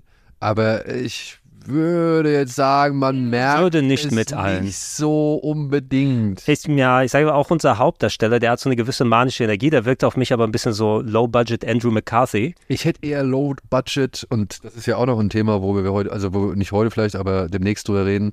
Äh, er war eher für mich so ein, gerade wenn er die Brille aufsetzt und wie er sich dann verhält, so ein Low Budget Jeffrey Coombs. Oh, äh, okay, ja, ja, ja, Ja, ja, ja. okay. Aber es, das, das ist der andere Film, der da auch mit, mit Äh, rein also wenn man den Mad Scientist, den besseren Mad Scientist, den hast du auf jeden Fall noch. Ja, äh, in einem späteren Film, aber ich finde, er hat mich sehr stark jetzt auch gerade nochmal im Rewatch an Jeffrey Coombs erinnert. Äh, bewusst, weil der Film, über den wir dann auch nochmal sprechen werden, über den wir auch im Vorgänger schon mal gesprochen haben, es sind natürlich andere Ansätze und Jeffrey Combs ist acht Millionen Mal der Schauspieler von verglichen mit, Hier, äh, ich glaube, ich glaub, der hat auch, Lawrence, Lawrence. Lawrence, der hat auch sonst nicht wirklich was gemacht, meine ich, abseits davon. James Lawrence. Mich, mich hat er ein bisschen an Andrew McCarthy vom Aussehen erinnert. Vor allem, weil es auch, äh, der Film hat ein bisschen auch was von Mannequin. Muss man sagen, ne? Ja, gut, aufgrund der Puppen, die, Ja. die Luft, die Luft sprengen. Ich meine, der Film hat 1,5 Millionen Dollar gekostet, ne? Wo? Oh ja, das, ist- an den Schauspielern kann es nicht verge vergeudet worden sein. Vielleicht waren es die Puppen, die in die Luft gejagt werden. Ja. Oder, oder das, Und das, äh, das, das wilde Finale, will ich ja nochmal sagen, wenn dann äh, der ähm, Eisschrank voller restlicher Körperteile anfängt, selber zu so einer Kreatur Gemischmasch zu, äh, eine Mischmasch zu werden, äh, vor allem wenn auch dann ähm, unser Zorro dann kommt und nochmal einen Teil dazu spielt. ich muss sagen, Zorro hat mir jetzt so im Rewatch auch nochmal eigentlich gefallen. Der hat die richtige Aura aus Ich kann nix, aber ich lasse es auch nicht raushängen. Ja, also, ja, er, er weiß, was er zu, zu nicht zu leisten imstande ist. ich weiß, was er nicht kann. Vor allem, wenn er so emotional, oh, meine Noten sind alle tot. Oh. oder wie, wie in dem Hotel diese, dieses, dieses Tresen, dieses Board von der Ja, Rezeption ja, wegdonnert, so, ja. Super Die lassen mich alle hängen. ja, ey, Hennenlotter, ne? Also, äh, beziehungsweise Frankenhooker. Äh, Man sollte halt wirklich darauf geeicht sein, sich auf den absoluten Nonsens einzulassen. Das ist, ich weiß nicht, ist das bewusster Trash? Ich meine, sie haben ja gesagt, das sollte nie ein Horrorfilm sein, deswegen haben sie auch nie die Beschwerden von Leuten, die halt gesagt haben, das ist ja alles nicht blutig genug, Ja. haben sie ja immer so an sich abperlen lassen. Ich, ich bin mir nie zu 100% sicher bei dem Hennelotter. Ich glaube, ähm, das ist natürlich ein Element, was so mit reinspielt, aber es ist einfach seine eigene verschrobene Ansicht von Kunst. Ne? Es ist so, das finde ich lustig, das finde ich cool, lass uns das mal in der äh, Ansicht mit zusammen verbauen. Das ist auch die gleiche manische Energie, die bei so einem Basket Case eben mitschwingt. Oder auch den späteren Teilen, wenn dann die ganz vielen Mutanten dann ankommen. Ja, aber ich finde, ein Basket Case, ich, ich weiß nicht, ein Basket Case bedient sich meiner Ansicht nach deutlich stärker an den Mechanismen eines Horrorfilms. Ja, klar, das ist, das ist ein konkreterer Horrorfilm als die Horror-Comedy oder Comedy mit Horrorelementen, nennen wir es so. Genau. Ja? Und, und ich meine, die hatten ja von Anfang an gesagt, äh, dass sie halt eher eine Komödie, eine Komödie im Sinn hatten, so, ja. Also es sollte eigentlich schon immer eine Komödie werden. Beziehungsweise der, der, der Lawrence hat, glaube ich, gesagt, er dachte, es wird ein Kriegsfilm. Mhm. aber, nee, aber die, wie gesagt, die sind ja schon von vornherein mit einem dicken, fetten Augenzwinkern und, und irgendwie einer gewissen Sorglosigkeit und Humor da rangegangen, so, ja. Dass der Film tatsächlich, wenn dann überhaupt in Horrorfilm-Fankreisen, ähm, sag ich mal, hochgehandelt wird oder, oder seinen, seinen Anklang findet. Also du wirst ja wenig Komödienfans über diesen Film reden hören als äh, ja, mehr Horrorfans. Ja, ja, du wirst bei Horror-Comedies hast, du schließt eigentlich die Leute aus, die mit Horror nicht besonders viel anfangen können. Ähm, ich mag Horror-Comedies ganz gerne, muss ich sagen. Äh, in dem Umfeld, dass du etwas, was eigentlich komplett ein anderes Gefühl bei dir auslösen soll, du kannst auch deinen Spaß da daran finden. Ne? Und du kannst, ähm, musst dann immer die Waage halten, was Super ist. Crack, rauchende, explodierende Nutten. Super, super Crack rauchen, äh, Dr. Detroit in anders oder so, ne? Ja, musst, kannst du eher in die Schiene mit reinpacken. Aber äh, wenn für mich Horror-Comedies richtig funktionieren, dann ist es eher sowas wie Slither zum Beispiel, wo ich finde, das ist ein guter Film, der den Horror als auch die Comedy äh, vernünftig bedient. Oder nimm auch so, nimm auch sowas wie die, wie die Critters mit rein und Ja. so. Das, das sind Sachen, die für mich als Horror-Comedy gut funktionieren. Das hier ist ein Film, der einfach so drüber ist in vielen Sachen. Und ich gehe jetzt nicht als Gore-Fan oder rein und sage, oh, guck mal, wie cool die, Spla wie cool die Splatter-Effekte da sind. Oder auch, wie geil der Humor da ist. Es ist dieses, diese absurde Kombination. Ja, es ist eher die Tatsache, dass dieser Film überhaupt existiert, die diesen Film, sage ich mal, zu einer Unterhaltungs, also einem Unterhaltungswert gibt. Ja, also es ist so absurd, dass dieser Film überhaupt, sag ich mal, jemals fertig angeboten wurde. Wenn, wenn du mir gesagt hättest, das hätten ein paar Studenten so, die sich komplett kreativ, also es sieht viel besser aus, du hast ja auch gesagt, anderthalb Millionen Dollar, Ja. ähm, äh, wurde mit richtigen Kameras gedreht und allem drum und dran. Ne? Und Puppen haben sie auch gebaut. Puppen haben sie auch gebaut. Ja. Und das, Ja. man muss ja auch sagen, das Gehirn mit dem Auge, ist cool. das macht auch was her, so, ne? Ich habe es nicht verstanden, aber es ist cool. ich weiß nicht, warum es da ist. Ich Warum ist da ein Auge drin? Kannst Und ich will, was sagen? aber auch wieder so, das ist, was aber auch so geil ist, und das ist äh, auch eine, eine Stärke meiner Ansicht nach, vieles in diesem Film ähm, wird mit einer sehr schönen Selbstverständlichkeit präsentiert. Mhm. Weil irgendwann sehen wir ja, wie die Mutter von Jeffrey reinkommt, äh, die, ich weiß nicht, wie lange es her ist, dass die, dass seine Freundin unterm Rasenmäher gelandet ist, aber sie kommt halt rein und für mich war es gefühlt der nächste Tag Ja, ja. und sagt halt, Du- du ja, musst- du musst über ihn wegkommen, es gibt auch andere hübsche Mädchen so, ja. ich ich habe da ein Date für dich. Was Genau, ich habe ein Date für dich, so, wo ich dachte, okay, Mama, das ist pragmatisch gedacht. Und die nimmt dieses Gehirn im Aquarium ja auch so selbstverständlich wahr. Von wegen, guck mal, wozu was du im, zu leisten imstande bist. Genau so. Und, und das fand ich, das, das gibt dem Film ja dann halt diese auch noch diese weitere irrsinnige Aura, äh, dass man halt irgendwie davor sitzt und das alles gar nicht glauben kann, was man da eigentlich sieht, beziehungsweise sich halt fragt, wie hat das jemals grünes Licht bekommen? Mhm. So, ja. Und, und auch auf dieser Orgie, auf der er zu, zum ersten Mal ist, diese wo dann diese, diese bescheuerte Szene, wo, wo dann, wo er dann in dieses, in diese Toilettenkabine reinguckt und irgendwie ein Typ äh, so gerade äh, mit einer Prostituierten zugange ist, die halt die ganze Zeit bellt wie ein Hund, glaube ich. Und daneben steht ein. Typ, ich weiß gar nicht, was seine, was seine Aufgabe ist. Ob er sich darin aufgeilen will, aber er macht eigentlich immer nur die Tür zu, die immer wieder aufgeht. Weißt du? Und während die Frau halt die ganze Zeit waff, waff, waff, waff, waff. Und dann steht der Typ daneben, neben den beiden, die da bumsen und macht die ganze Zeit die Tür wieder zu. Ja, anstatt einmal die Tür zuzuhalten, so. Nein, er lässt sie immer wieder los, dreht sich weg und die Tür geht wieder auf. Also, dieses Selbstverständliche, mit dem die da ihren ganzen Irrsinn zelebrieren oder Irrsinn inszenieren, ähm, das macht es dann auch nochmal so, so, so merkwürdig. Das, Ja. Also so irritierend. Ey, es, es ist ein Erlebnis, dieser Film. Ne? Also man, man muss äh, schon bereit dafür sein, auf was man sich einlässt. Vielleicht nicht eine Watchparty oder sowas draus machen. Ich weiß nicht, ob das mit, mit, mit anderen Leuten. Naja, doch, ich würde sagen, auf so einer Halloween-Party im Hintergrund Wobei, der Film also, super laufen. also wir hatten sehr viel Spaß im Kino mit Flash Gordon. Gemeinsam muss man sagen. Bei sowas, sowas, ein stallendes Kino könnte Fun sein. Ja, also nee, ich finde auch, den mal zu einer richtigen Trash-Night irgendwie äh, mitnehmen oder halt, keine Ahnung, auf irgendeiner Party im Hintergrund laufen lassen, finde ich auch okay. Man, man, man, da wird irgendwann jemand hingucken und sich denken, was, was genau, man, ist man, man sollte dann nochmal schauen, wer Gast auf dieser Party ist und ob er mit den Leuten nochmal was zu tun haben möchte oder nicht. Ja, aber ich sag mal so, Ich wurde hier eingeladen. Was läuft denn da einfach? Oh mein Gott! ich weiß nicht, wer ernsthaft sich an diesem Film stören sollte, war vielleicht auch nie für meinen Freundeskreis. Ja, genau, die wären nicht auf meiner Party. da würden alles nur so Das Idioten. sage ich jetzt. Irgendwann kommt meine Frau mal dazu, das Ding zu sehen. Die wird sich wahrscheinlich auch bescheuert. erklären. Daniel, ich hinterfrage alles Ja, also an uns. ich habe ja schon viel gesehen bei dir, aber es langsam, Aber das, das reicht. das hätte ich hier nicht erwartet. Äh, Daniel, ähm, wir haben uns komplett wieder verquatscht, äh, haben kaum Filme geschafft. naja, komm, einen kriegen wir noch hin. Kriegst du einen noch hin? Ich glaube, die Parkour läuft ab, ne? Ja, ach komm, ein, ein oder zwei kriegen wir noch hin. Komm, dann lass uns noch mal mindestens einen machen. Ähm, und wir haben eh noch mehrere Sessions vor uns und ihr habt dann zwischendurch ja noch mal Gelegenheit, das zu sehen. Dann schmeiß gerne noch mal einen mit rein. Ja, ich würde tatsächlich jetzt mal weit zurückgehen und zum Abschluss mal was Seriöses präsentieren. Oh, mach das, mach das, mach Ja. das. Ähm, und zwar einen Film, den ich, ich weiß gar nicht, wie, wodurch ich den entdeckt habe.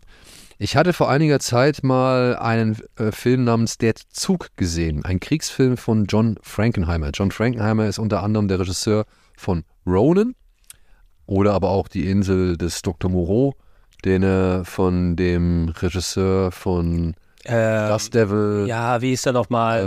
ähm, Die, äh, die Doku habe ich auch gesehen. ja genau, genau. Wie hieß denn der Regisseur nochmal? Es- Stanley, Richard Stanley. Richard Stanley. Ja, genau. Also Also der hat- Frankenheimer ist auch French Connection, oder? Zwei. Zwei. French Connection 2 und The Prophecy und äh, noch so ein paar andere Filme. Ja. Und ja, John Frankenheimer ist ein Routinier, möchte ich mal sagen, ein richtiger Arbeiter. Aber dieser, der Zug, The Train heißt er im Original, der hat mich wirklich geflasht. Das ist so, ein- so ein, ja, äh, George Clooney hat immer was ähnliches gemacht, Monuments Men, ähm, wo eine Einheit von Amerikanern oder Alliierten versuchen muss, die Nazis daran zu hindern, Kunstschätze, äh, Kunstschätze aus Frankreich zu schaffen. Und hier geht's in der Zug geht's um was ähnliches. Da ist halt auch ein deutscher Oberst, der halt ziemlich viele Kunstschätze am Ende des Zweiten Weltkriegs aus Frankreich rausschaffen möchte. Und ich glaube, es ist Charlton Heston, Oh. der als Mitglied des Widerstands versucht eben ähm, diesen äh, oder Charles Charlton Heston oder Burt Lancaster, einer von beiden, ähm, versucht halt diesen Zug dann aufzuhalten oder halt eben diese Zugfahrt zu sabotieren. Und ich war so beeindruckt von diesem Film, weil der so geile große Bilder hat. Und ich habe mir gedacht, ey komm, da musst du doch eigentlich mal äh, ein bisschen, weiß ich nicht, ein bisschen dich mal so informieren, was Frankenheimer noch so gemacht hat. Und irgendwann bin ich bei einem Film gelandet namens Seconds. Und ich krieg dann über Letterbox mit, boah, der wird ja richtig gefeiert, so, Mhm. der, der kriegt ja irgendwie richtig gut. Und dann kriege ich, dann lese ich mal hier kurz noch was und da noch was. Und dann wurde auf das Ende hingewiesen und auf die Kamera und auf äh, Rock Hudson, der irgendwie eine seiner besten Performances in diesem Film abliefert. Und dann habe ich gedacht, okay, krass, guckst du da mal rein. Und das Glück war, der Film lief zu diesem Zeitpunkt, als ich dann wirklich so auf ihn aufmerksam geworden bin oder mir wirklich vorgenommen hatte, diesen Film auch dann mal echt zu gucken, lief er über Sky und heißt auf Deutsch Der Mann, der zweimal lebte. Was folgenden Hintergrund hat. Es geht hier um einen, ich glaube, Banker oder Bankier namens Arthur Hamilton, der halt schon in einer sehr fortgeschrittenen Ehe ist und halt, ne, da ist das Leben nicht mehr so wirklich voll im Saft. Ja, Da auch schon gehobenerem Alters hat Genau. schon seine beste Zeit hinter sich. seine beste Zeit hinter sich, die Leidenschaft oder die Romantik in der Ehe ist halt auch ein bisschen mehr. Man sieht es anhand einer, ja, eines typischen Rituals, wenn die beiden zu Bett gehen, sie schlafen in getrennten Betten, so. Also es ist halt längst nicht mehr das, das, das blühende Leben, was man vielleicht mal früher geführt hat. Und der erhält plötzlich einen Anruf von seinem, ich glaube, Kumpel Charlie. Charlie ist aber eigentlich schon verschollen oder tot. Mhm. Und Charlie kann aber beweisen, dass er es ist, weil er halt Dinge, sag ich mal, präsentiert oder verrät, die halt Arthur davon überzeugen, dass er der Echte ist. Und Charlie sagt, pass auf, hast du Bock auf eine völlig neue Identität? Dann geh zu dem und dem Laden und du kriegst ein Leben voller neuer Freiheiten, so wie es dir noch nie vorgestellt hast. Du kannst all das nochmal machen. Du kriegst eine zweite Chance. Seconds. Ja? Mhm. Und ähm, ich glaube, es heißt auch, die Firma nennt sie, glaube ich, auch nur The Company.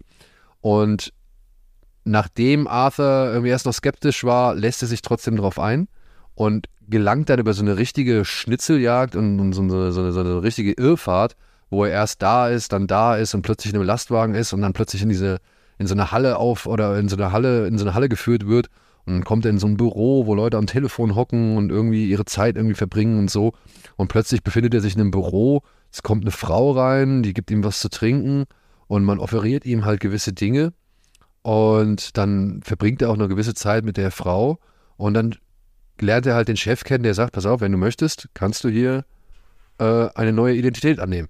Wir werden jemanden sterben lassen, der so, also damit dein Tod Genau, als Arthur Damit, damit du einen Platz bekommst in der Gesellschaft, der du sein kannst. Genau, also du, du hast jetzt die Möglichkeit, ein völlig neues Leben zu führen. Wir lassen dich sterben anhand eines einer, anhand einer anderen Leiche Mhm.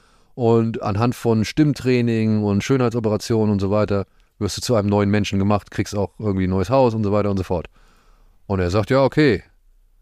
Äh, ähm, ich weiß nicht, ich bin mir noch unsicher. Aber dann haben sie ihn halt unter Drogen gesetzt und Bilder mit eben dieser Frau gemacht, die Mhm. verfänglich sind und erpressen ihn halt.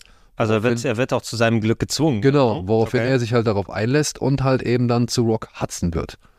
Aber Rock Hudson, ja, muss über kurz oder lang feststellen, dass es auch nicht alles so, ja, cool ist, ein Seconds zu sein. Ja, und dann entwickelt sich halt, ich will nicht alles verraten so, weil das ist, da passiert noch eine Menge. Ja. Ich, ich hatte mir den Trailer angeschaut. Also mir war normalerweise solche Filme zumindest irgendwo im Hinterkopf mal abgespeichert, ob ich die als Kind gesehen habe, weil ich recht viel von diesen 50er, 60er, 70er Filmen geschaut habe. Aber der war mir tatsächlich komplett unbekannt. Ähm, Ja, ich habe hab mich auch schon durch den Plot ein bisschen durchgelesen. Also ich weiß grob in die Richtung, in die er geht. Äh, klingt für mich fast eher wie so, so eine Twilight Zone-Episode. Es ist so ein bisschen, es ist so ein bisschen Twilight Zone, es ist so ein bisschen, ähm, Eternal Sunshine on a Spotless Mind, Mhm. ne? wenn du halt irgendwie, hast du die Gewissheit wirklich, dass es dir besser geht, nur weil du nichts mehr weißt von deinem anderen Leben, beziehungsweise was ist ein neues Leben wert, wenn andere Leute dieses neue Leben auch schon gelebt haben, so. Mhm. Oder wenn alle das Gleiche machen. So, weißt du, du, du hast ja jetzt, also das ist halt so ein Thema, was der halt aufmacht, ne? Dieses, immer dieses Streben nach irgendetwas Besserem, was man Genau, das- irgendwie, das- was man das- irgendwie vermeint oder meint verpasst zu haben, so. Es ist ne? immer so Torschlusspanik, äh, Grass is always greener, so Genau, diese Konzepte. genau, genau ne? dieses Ding, dieses Hauptsache nicht das, was ich jetzt habe. Genau. Irgendwas anderes muss Es her. muss doch irgend noch was anderes da sein. Das kann's als doch das, nicht sein. Das kann's doch nicht sein, genau. Dieser berühmte Satz. Das kann doch nicht alles gewesen sein. Und hier kriegst du halt die Chance, etwas Neues zu ergreifen. Aber was bringt dir das, wenn du feststellst, dass du dich irgendwann in einer Gesellschaft befindest, wo alle diese Chance ergriffen haben? Mhm. Zum Beispiel, ja. Ja, was, was ist überhaupt noch, äh, bist, was für eine Identität hast du? Was hast du dir selber verdient? Bist du diese Person oder tu, spielst du irgendjemanden überhaupt noch? Ähm, ist es so im Film, ist es ja eine, eine Gesichtsoperation oder so, aber der wird nicht physisch jünger, oder? Der sieht einfach nur jünger aus? Oder hat er dann wieder ein richtiges Leben vor sich? Oder ist er immer noch Ende 60 ähm, Ja, das sieht ist nur so jung etwas- aus, bis er 20 Das Jahre ist so, später abkratzt? ja, das ist so etwas, was sie halt nicht wirklich äh, erklären, beziehungsweise was so ein bisschen im Unklaren gelassen wird. Ich habe auch gedacht, okay, eigentlich ist er doch viel älter, aber offensichtlich, ich meine, sie wandeln ihn halt um in Rock Hudson, der ganz anders aussieht als eben ähm, nach. Der Typ vorher, ist, ist es ein, John anderes, Randolph, ist es ein anderer Schauspieler oder ist es Make-up, was sie machen dann? Das ist ein anderer Schauspieler. Okay, cool. Ja, also so ein bisschen Face-Off auch, irgendwie kannst du dir vorstellen. Mhm. äh, ja, Ja, Rock Hudson in der Kirche, der in den Hintern greift und ja, Baby. Nein, nicht ganz. Äh, aber ja, äh, also gerade für äh, die Zeit eben, 66, ne? Ja. Also, also Twilight Zone und solche Sachen gab es natürlich in der Art, die aber meisten Sci-Fi und Horror-Twist nochmal haben. Das klang für mich auch jetzt nicht nur nach Horror, sondern auch so ähm, Thriller, ne? Es ist ein bisschen Thriller, es ist aber auch, ey, wirklich, dieser Film ist irgendwann, es ist schon sehr surreal, wenn Arthur, sag ich mal, diese, diese äh, Company zum ersten Mal aufsucht, ja, wie das alles so passiert und wa- was da alles so ist, so, ja. Also das, das hat schon ein, es hinterlässt einen unheimlichen Eindruck. Ja. Es gibt auch am Anfang, gibt es so eine Art Eröffnungs- oder Einführungssequenz, das äh, habe ich als feuchten Traum für Darren Aronofsky, Guy Ritchie und wie sie alle heißen äh, beschrieben, weil du der, am Anfang siehst du halt, äh, es ist so eine Bahnhofshalle, wo halt Arthur auch durchgeht und es ist alles so mit so Snorri-Cams, Over-Shoulder-Cams, ganz dicht dran und so, ne? Also all das, was, was Jungs wie, wie Aronofsky und Ritchie und so später dann auch genutzt haben und womit sie dann plötzlich so richtig hip waren. Die haben alle Frankenheimer und andere Regisseure geguckt, die das Ja. pioniert haben. Also wirklich, Ja. das, das muss, ich habe es halt in meiner Letterbox-Kritik beschrieben, als Bibel für eben diese Jungs Mhm. gewesen sein, weil das ist wirklich, das ist faszinierend, wie diese Kamera von, ähm, wie heißt der, Louis John, nee, ähm, James Wong Ho, ja, ähm, oder Howie, James Wong Howie, Howie, Howie? Ho, ho. Oh, ja, würde ich auch sagen. Ähm, es ist wirklich absolut faszinierend, was der im Jahr 1966 da mit der Kamera macht. So, weil das sind Sachen, die sind heutzutage mit einer GoPro alle wahrscheinlich selbstverständlich so. Aber damals hatten die das ja alles nicht. Ja, Ja, die müssen, die müssen selbst auf den Gedanken gekommen sein. Ich muss an sowas denken wie, wie war das Peeping Tom, der quasi so ein bisschen äh, Halloween vorweggenommen hat mit der zum P Beispiel. POV. Genau, genau. Ähm, also wirklich genau solche Spielereien. Und irgendwann gibt es eine Szene, da gehen dann Rock Hudson und eine Frau, die er kennengelernt hat, gehen zu einer Art Weinfest. Mhm. Ja. Aber das habe ich im Trailer gesehen. Die, was für eine Orgienszene ist das denn? Anders als im Frankenhooker. Und das wird wirklich, das wird immer irre, was die da machen und was die da mitnehmen. Und die Kamera ist so dicht dabei. Ja, die ist so dicht dabei. Ähm, und, und mittendrin in diesem Bottich voller Leute, die da irgendwie auf diese Trauben einstampfen und sich gegenseitig irgendwie dann auch befummeln und so. Also, das ist eine sehr surreale Szene, die halt irgendwann auch echt ins, Grot ins Irre und Groteske übergeht. So, Mhm. Wo ich mir gedacht habe, boah, Alter, was für ein Film bin ich jetzt hier gelandet? So. Wo habe ich mich drauf eingelassen? Also du als auch der Akteur. Und dazwischen, wie gesagt, also inszenatorisch ist der Film echt faszinierend für das Jahr. Ähm, von der Atmosphäre her ist der wirklich teilweise verstörend so, ja, eben auch auf das Jahr gesehen. Es ist ein Schwarz-Weiß-Film mit Rock Hudson, von dem erwartest du nicht, dass der dich unbedingt irgendwie, Nö. äh, also so richtig irgendwie, ja, ha, äh, so richtig irgendwie, ja, irritiert zurücklässt, so, ja. Dann gleichzeitig aber auch schauspielerisch. Rock Hudson ist wirklich richtig, richtig gut. Und dann, wenn Rock Hudson erstmal realisiert, das ist alles nicht so geil, wie ich mir das vorgestellt habe. Und wenn dann die Klauseln der Company irgendwie greifen, und dann wird es nochmal wirklich, dann kommt ein unterkühlter Konzernhorror, sage ich jetzt mal, zum Tragen, so, ja. Äh, wo dann halt auch irgendwie äh, klar wird, was eben auch dazu geführt hat, dass Arthur diesen Anruf bekommen hat, der, in dem ihm angeboten wurde, ein neues Leben zu ergreifen. So. Mhm. Wenn man dann halt begreift, wie diese Company dann auch arbeitet, so, ja. Und das ist dann auch nochmal, das hat dann so ein bisschen, weiß ich nicht, Brasil-Vibe oder, oder äh, so, so, so richtig diese, diese dystopischen Großkonzerne, vor denen wir halt immer wieder Angst gemacht bekommen haben, so, das ist hier schon vorhanden. We- Weißt du, gerade auch in Sachen Rock Hudson, ich meine, mittlerweile weiß man natürlich darüber Bescheid, auch dokumentiert, der war ja closeted über sehr viele Jahre in Hollywood, was ja auch, ähm, wenn du es im Nachhinein betrachtest, auch eine Analogie darauf sein kann. Jemand, äh, also vielleicht kann er diese Rolle auch gut spielen, weil er selber so das Gefühl hat, ist das das richtige Leben, was ich hier vorleben muss? Und das ist, Bin ich der, der ich überhaupt sein kann? und ich, also ich weiß nicht, ob er zu diesem Zeitpunkt irgendwie schon Anklänge, ja, also Ja, da weiß ich leider auch zu wenig über seinen Das Schaffen. muss ich halt leider sagen. Das, das kann ich jetzt nur, würde ich könnte nur spekulieren können. Aber ich weiß nicht, ob es zu diesem Zeitpunkt schon klar war oder beziehungsweise, dass er da halt eben äh, homo äh, erotisch unterwegs Ja, war. also hier, ich gucke gerade nur kurz bei Wikipedia. It was known among Hudson's colleagues in the film industry that he was gay. Aber bis zu seinem Tod 84, ich glaube, erst im Nachhinein wurde es offiziell. Genau, es wurde halt offiziell gemacht. Und ich würde schon sagen, dass hier Hudson ein bisschen von seinen unterdrückten Gefühlen oder eben Ja, von seiner versteckten Lebensweise Mhm. mit hat einfließen lassen. Es gibt diesen ganz tollen Moment, in dem Hudson zum ersten Mal sein ja, neues Gesicht sieht. Und dann läuft ihm halt so eine, so eine Träne so ganz langsam äh, über, über die Wange nach unten. Ey, das fand ich so gut. Das war ein Moment, der ging mir echt nahe so, weil ähm, ja, da sowohl dieser Schauspieler irgendwie nochmal glänzen darf. Ich meine, Rock Hudson war ja auch immer schon gerne mal auf gewisse Typen festgelegt. So. Äh, Hier, hier steht es auch speziell in Sachen Seconds nochmal in der Beschreibung. Ja, also das äh, may have been Hudsons best performance und außerhalb seiner usual range. Also wenn er dann immer den Actionhelden gemacht hat oder der, der Schönling, der Frauenheld und so Genau, er genau. Und das, das wurde. ist er in dem Moment halt einfach nicht. Also das war wirklich, das ist eine sehr ungewohnte Rolle, in der man ihn hier sehen kann. Und er macht das wirklich gut. Und der Film hat dann auch ein echt wirklich fieses Ende. So. Und alles in allem, im Gesamtpaket, muss ich sagen, ein Film aus 1966, der einen dann auch echt zum Teil so auf ja schon angenehme Art und Weise verstört oder mitnimmt, so oder also auch ein bisschen ergreift, so ja. Und das kombiniert eben mit diesen ganzen verschiedenen inszenatorischen Techniken, mit der Kamera, mit einem Score, ich glaube auch von Saul Bass, ja, der, ähm, der das Ganze, sag ich nochmal, in seinem Irrsinn und in seiner, in seiner Verwirrung nochmal richtig schön unterstreicht. Äh, das, das ist einfach für mich echt eine Überraschung gewesen, ja. Ah, Jerry Goldsmith, Entschuldigung, Jerry Goldsmith war der Score. Aber egal, der ist, der gibt eine geile, da gibt so eine geile Eröffnungssequenz, auch die Titelsequenz, wenn du diesen Score hörst und dann verwischen diese Bilder, die man da so sieht, die verwischen dann so darin, ähm, die halt schon Symbolcharakter halt dafür haben, was halt auf einen zukommt in den nächsten 100 Minuten oder so, dass da halt ein Leben komplett verwischt und, und äh, in die, in die, wie soll man sagen, verzerrt wird, richtig verzerrt wird so, ja, dass du am Ende halt nicht weißt, was habe ich eigentlich hier gemacht? Warum habe ich mich darauf eingelassen? Warum war ich jemals überhaupt so unzufrieden?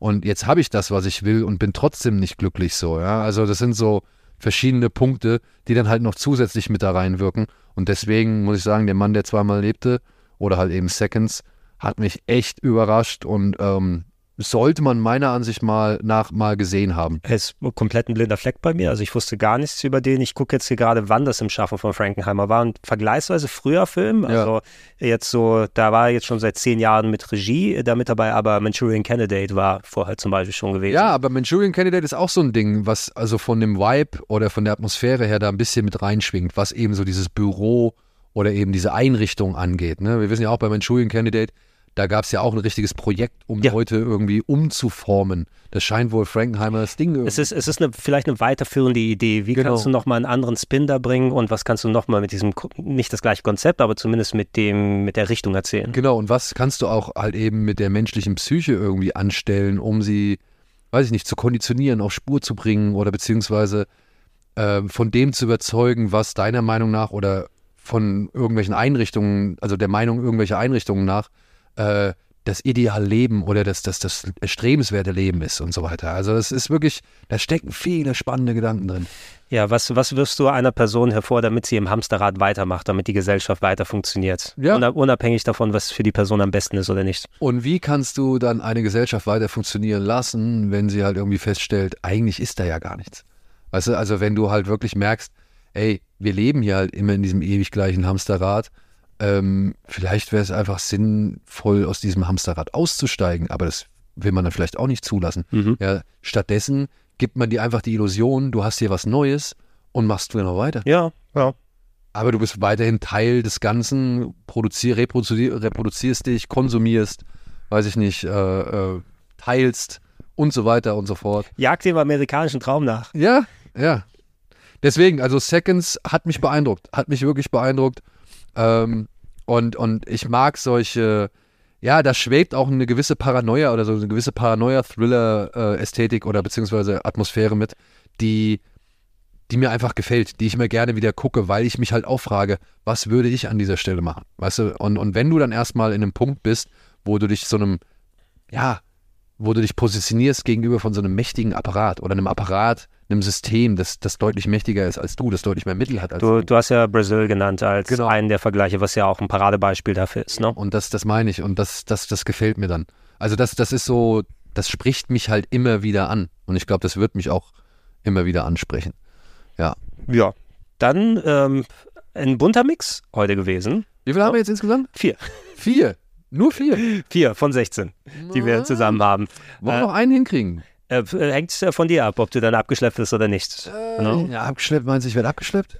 Ich weiß es nicht. Ich kann nicht für die äh, Leute da draußen sprechen. Abgeschleppt, weil denke ich mal nicht, aber vielleicht klebt da noch äh, ein Zettelchen dran. Komm, einen machen wir noch. Ja? Ein, ein, ein letztes Mal. Will, willst du oder soll ich einen reinwerfen? Mm, Mach du. Okay, dann äh, lass doch mal, ich zieh mal den hier vor, den wollte ich noch mal später dann mitnehmen, aber weil wir gerade jetzt hier dabei sind und ähm, ich hatte einfach mal Bock über The Crow mal wieder zu sprechen. Oh, das ist natürlich jetzt ein Film. Über den könnte man deutlich länger sprechen. Über den, äh, dann lass uns doch mal, soll ich was Kürzeres machen dann? Was, was willst du machen? Äh, weil, okay, den können wir reinwerfen, weil über den wurde schon mal häufiger gesprochen. Der ist vor allem auch so ein bisschen präsenter, Ja. weil auch die TV-Serie gekommen ist äh, vor einiger Zeit. Ah, ja. Äh, und äh, ich würde für, warte mal, der deutsche Titel, Fünfzimmer, Küche, Sarg sprechen Ich wollen. muss sagen, eine der besten deutschen Titelübersetzungen, die ich so kenne. Es ist ein fantastischer deutscher Titel, also einer, der auch mal einfallsreich ist. Äh, What We Do in the Shadows im Original, ein neuseeländischer, eine neuseeländische Horror-Comedy, nennen wir es mal so, aus dem Jahr 2014. Ähm, und äh, ich sage das, ist einer der Filme, die, mit denen ich jedes Mal Spaß habe beim Gucken. Ich habe selten so, also es, es, es entspricht wohl meinem Humorverständnis, so wie der zusammengebaut ist. Es ist quasi ein bisschen so The Office-Style, ein Dokumentarfilm über eine Vampir-WG. Ja, ähm, Workplace Comedy. Workplace Live Com Play- nee, Li- Live, Live Place Home, Home Living Comedy, wie auch immer. Wobei es, äh, die, die verrichten ja auch da ihr Tagewerk. Äh, Taika Waititi ähm, als, als äh, federführender äh, dahinter, wobei ich glaube, er hat ihn Co. mit Regie geführt oder zumindest geschrieben ähm, bei dem Film Ich selber. glaube, Jermaine Clement war auch noch. Jermaine Clement, ja, der auch einen der Vampire Clement, sagt man Clement? Clement würde, ich- würde ich- oder Clement, würdest du sagen? Ich weiß nicht, er ist, glaube ich, Neuseeländer. Das kann sein. Ich weiß nicht, ob da die französischen Wurzeln des Namens noch so ausgesprochen werden. ja, äh, Äh, zu, zu, Namen und ich, also Zumindest ähm, den Leuten alleine das Konzept, da wir ja mittlerweile auch eine TV-Serie haben, What We Do in the Shadows, von der ich zugeben muss, nicht zu viel gesehen zu es haben. gibt, glaube ich, inzwischen drei Staffeln. Ja, ich, ich hatte zuletzt noch mal einen Monat Disney Plus, wo ich mal reingeschaut habe, schön in HDR bei mir auf der Leinwand, schön angeguckt. Und ich bin ein Riesenfan von Matt Berry. Ja, also der da auch einen der Vampire spielt und einer meiner Lieblingsschauspieler, äh, britischer Comedy-Schauspieler, finde ich fantastisch. Ich habe noch nicht so viel eben von der TV-Serie gesehen, weil ich weiß nicht, ob ich jetzt zwei bis drei Staffeln mit dem gleichen Konzept brauche, was mir in diesem einen Film schön kompakt von vorne bis hinten. Also ich weiß nicht, ob, ob sich das, das äh, No Pun Intended totreitet. Irgendwann mal. Ich kann es ja auch noch nicht sagen. Ich habe auch noch nicht so viel in What We Do in the Shadows reingeguckt. Ich habe ein paar Folgen reingeguckt, aber aufgrund eben diverse andere Dinge wieder dann eben, ja, nicht weiter verfolgen können, so. Ich musste aber sagen, damals, als ich What We Do in the Shadows gesehen hatte, das war für mich auch wirklich perfekt. Der Film hätte keine Sekunde länger gehen müssen Ja, ja, genau, genau. Er hat, er hat, er hat, also jede Szene bringt ein bisschen was anderes, zeigt ähm, diese verschrobenen Vampircharaktere, die alle in unterschiedliche ähm, ja, Herkünfte haben, die zusammengekommen sind in Neuseeland in dieser WG. Äh, wir haben Viago, der gespielt wird äh, von Taika Waititi, der äh, wegen, wegen, der, wegen der Liebe ähm, nach Neuseeland vor einiger Zeit gekommen ist, aber wegen eines Frankierfehlers 18 Monate unterwegs war in der Weltgeschichte und da hatte seine Frau schon längst einen neuen und wohnt jetzt da ähm, Peter, der, ähm, der älteste Vampir, der, der so ein bisschen wie Nosferatu aussieht und nur noch im Keller haust und seinen Instinkten. Und kaum noch rauskommt, beziehungsweise also fast überhaupt auch nur so animalisch irgendwie schon daherkommt. Äh, genau, es war schon so, dass das Tier äh, Dabe gehört mit zu der WG. Vladislav ist der sexy äh, europäische Vampir. Ja, mit hey, die Szene, wenn, wenn, wenn er da ins Zimmer reinguckt und dann ist da die Orgie und dann macht er wieder zu und dann macht er wieder auf und dann ist da nichts mehr. Das ist es so ist, gut. Es ist alles sehr gut. Und wir haben noch äh, Deacon ist der Junge mit 183 Jahren, habe ich mir hier notiert. Das Nesthäkchen. Also äh, das Nesthäkchen, der Junge, der mit dabei ist. Ähm, und jeder von denen hat so einen anderen Charakter und so dieses, es fühlt sich fast schon nicht vorgeschrieben an, sondern ich glaube, die haben auch sehr viel einfach so ein bisschen improvisiert, hier und da mit den Dialogen. Zumindest ich habe es gehört über den Kerl, der den Chef der Werwölfe gespielt hat oder das, Al das Alpha-Tier, der ist einfach hingegangen, hat improvisiert mit den Leuten. Und ich habe so viel Spaß mit den Dialogen und wie die Situation zusammenkommt, mit dem Twist, dass es alles eben Vampire sind und äh, wie die TV-Dokumentarfilm-Crew, die da reinkommt, weil in ein paar Monaten steht der unheilige Maskenball an. Und wir wollen dann dokumentieren, was da los ist, aber wir sind alle mit Kreuzen ausgestattet, deshalb werden wir nicht gegessen. Ähm, wie ein neuer Vampir da eingeführt wird während der Zeit. Ja, Beziehungsweise ein menschlicher Mitbewohner, ein menschlicher den alle irgendwie cool finden. Du weißt, du meinst du? Stu, ja. ja. Ich habe da zuletzt gelesen, anscheinend soll es zum Teil ein Prank gewesen sein mit Stu, ne? Das war wirklich der IT-Techniker, den sie haben. Der heißt auch Stu im echten Leben. Und die haben die Rolle einfach immer weiter erweitert für ihn. Naja, ich meine, spricht, also spricht für Clement und, und, und bei Titi, ne? Also das ist so deren Humor und äh, ja, kann ich mir wirklich sehr, sehr gut vorstellen. Ich äh, kann dir, also für mein Verhältnis kann ich sagen, so wie das Ding funktioniert, bei mir zündet das genau, ne? Wie die Gespräche untereinander sind, dass jedes Mal ein neuer, kleiner, lustiger Twist gefunden wird und jeder Schauspieler, der dazukommt, ob es jetzt die ähm, Polizei, die einer Ruhestörung nachgeht und die dann versucht, wo versucht wird, die zu hypnotisieren, ne? Was ist da hinter der verkohlten Leiche? Ja, kein Rauchmelder, was ist da los? Oder wie sie versuchen, in die Clubs reinzukommen. Die Clubs sind auch fantastisch. Ja, also wo sie halt immer darauf acht geben müssen, dass sie eingeladen werden. Ja, genau, genau. Äh, das ist echt, oder halt auch, wenn er da vor diesem Spiegel steht, oh, where is my picture in the mirror? Ja. oh. Oder wo er sich dann so freut, dass die Tasse dann irgendwie fliegt. Oder so. Ich sagte was, der Taika Waititi kennt man natürlich mittlerweile sehr gut auch vor der Kamera, aber vor allem auch hinter der Kamera. Aber das ist, das ist die Rolle für ihn. Ne? Also der hat sich da richtig schön austoben können. Ja, also ich würde auch sagen, das ist mit seiner, ich wüsste nicht, wo er besser war. Ja. Hitler vielleicht? Na. Mm, nee, das, äh, also in Jojo Rabbit ist auch mehr ein Konzept als Hitler, als denn eine richtige Rolle. Und auch ansonsten wird mir noch Freak einfallen vor der Kamera. Ja, aber auch da das war auch nicht so, nur so, so speziell. So, nee, nee, ich, ja, ich finde auch schon. Also der, als der Vampir ich kenne ich kenn aber vielleicht auch nicht alle Rollen. Ich habe jetzt seine frühen neuseeländischen Filme nicht gesehen, ob der da auch vor der Kamera aufgetaucht ist. In da gab es ja den einen mit dem kleinen Jungen da. Hunt for the Wider People? Mhm. Nee, der taucht ja nicht vor der Kamera. Okay, ähm, aber so wie dieser Film zusammengebaut ist, äh, mittlerweile dieses Konzept dieser Workplace, Documentary Comedy ist das, was The Office dann nochmal sehr auf die Spitze getrieben hat.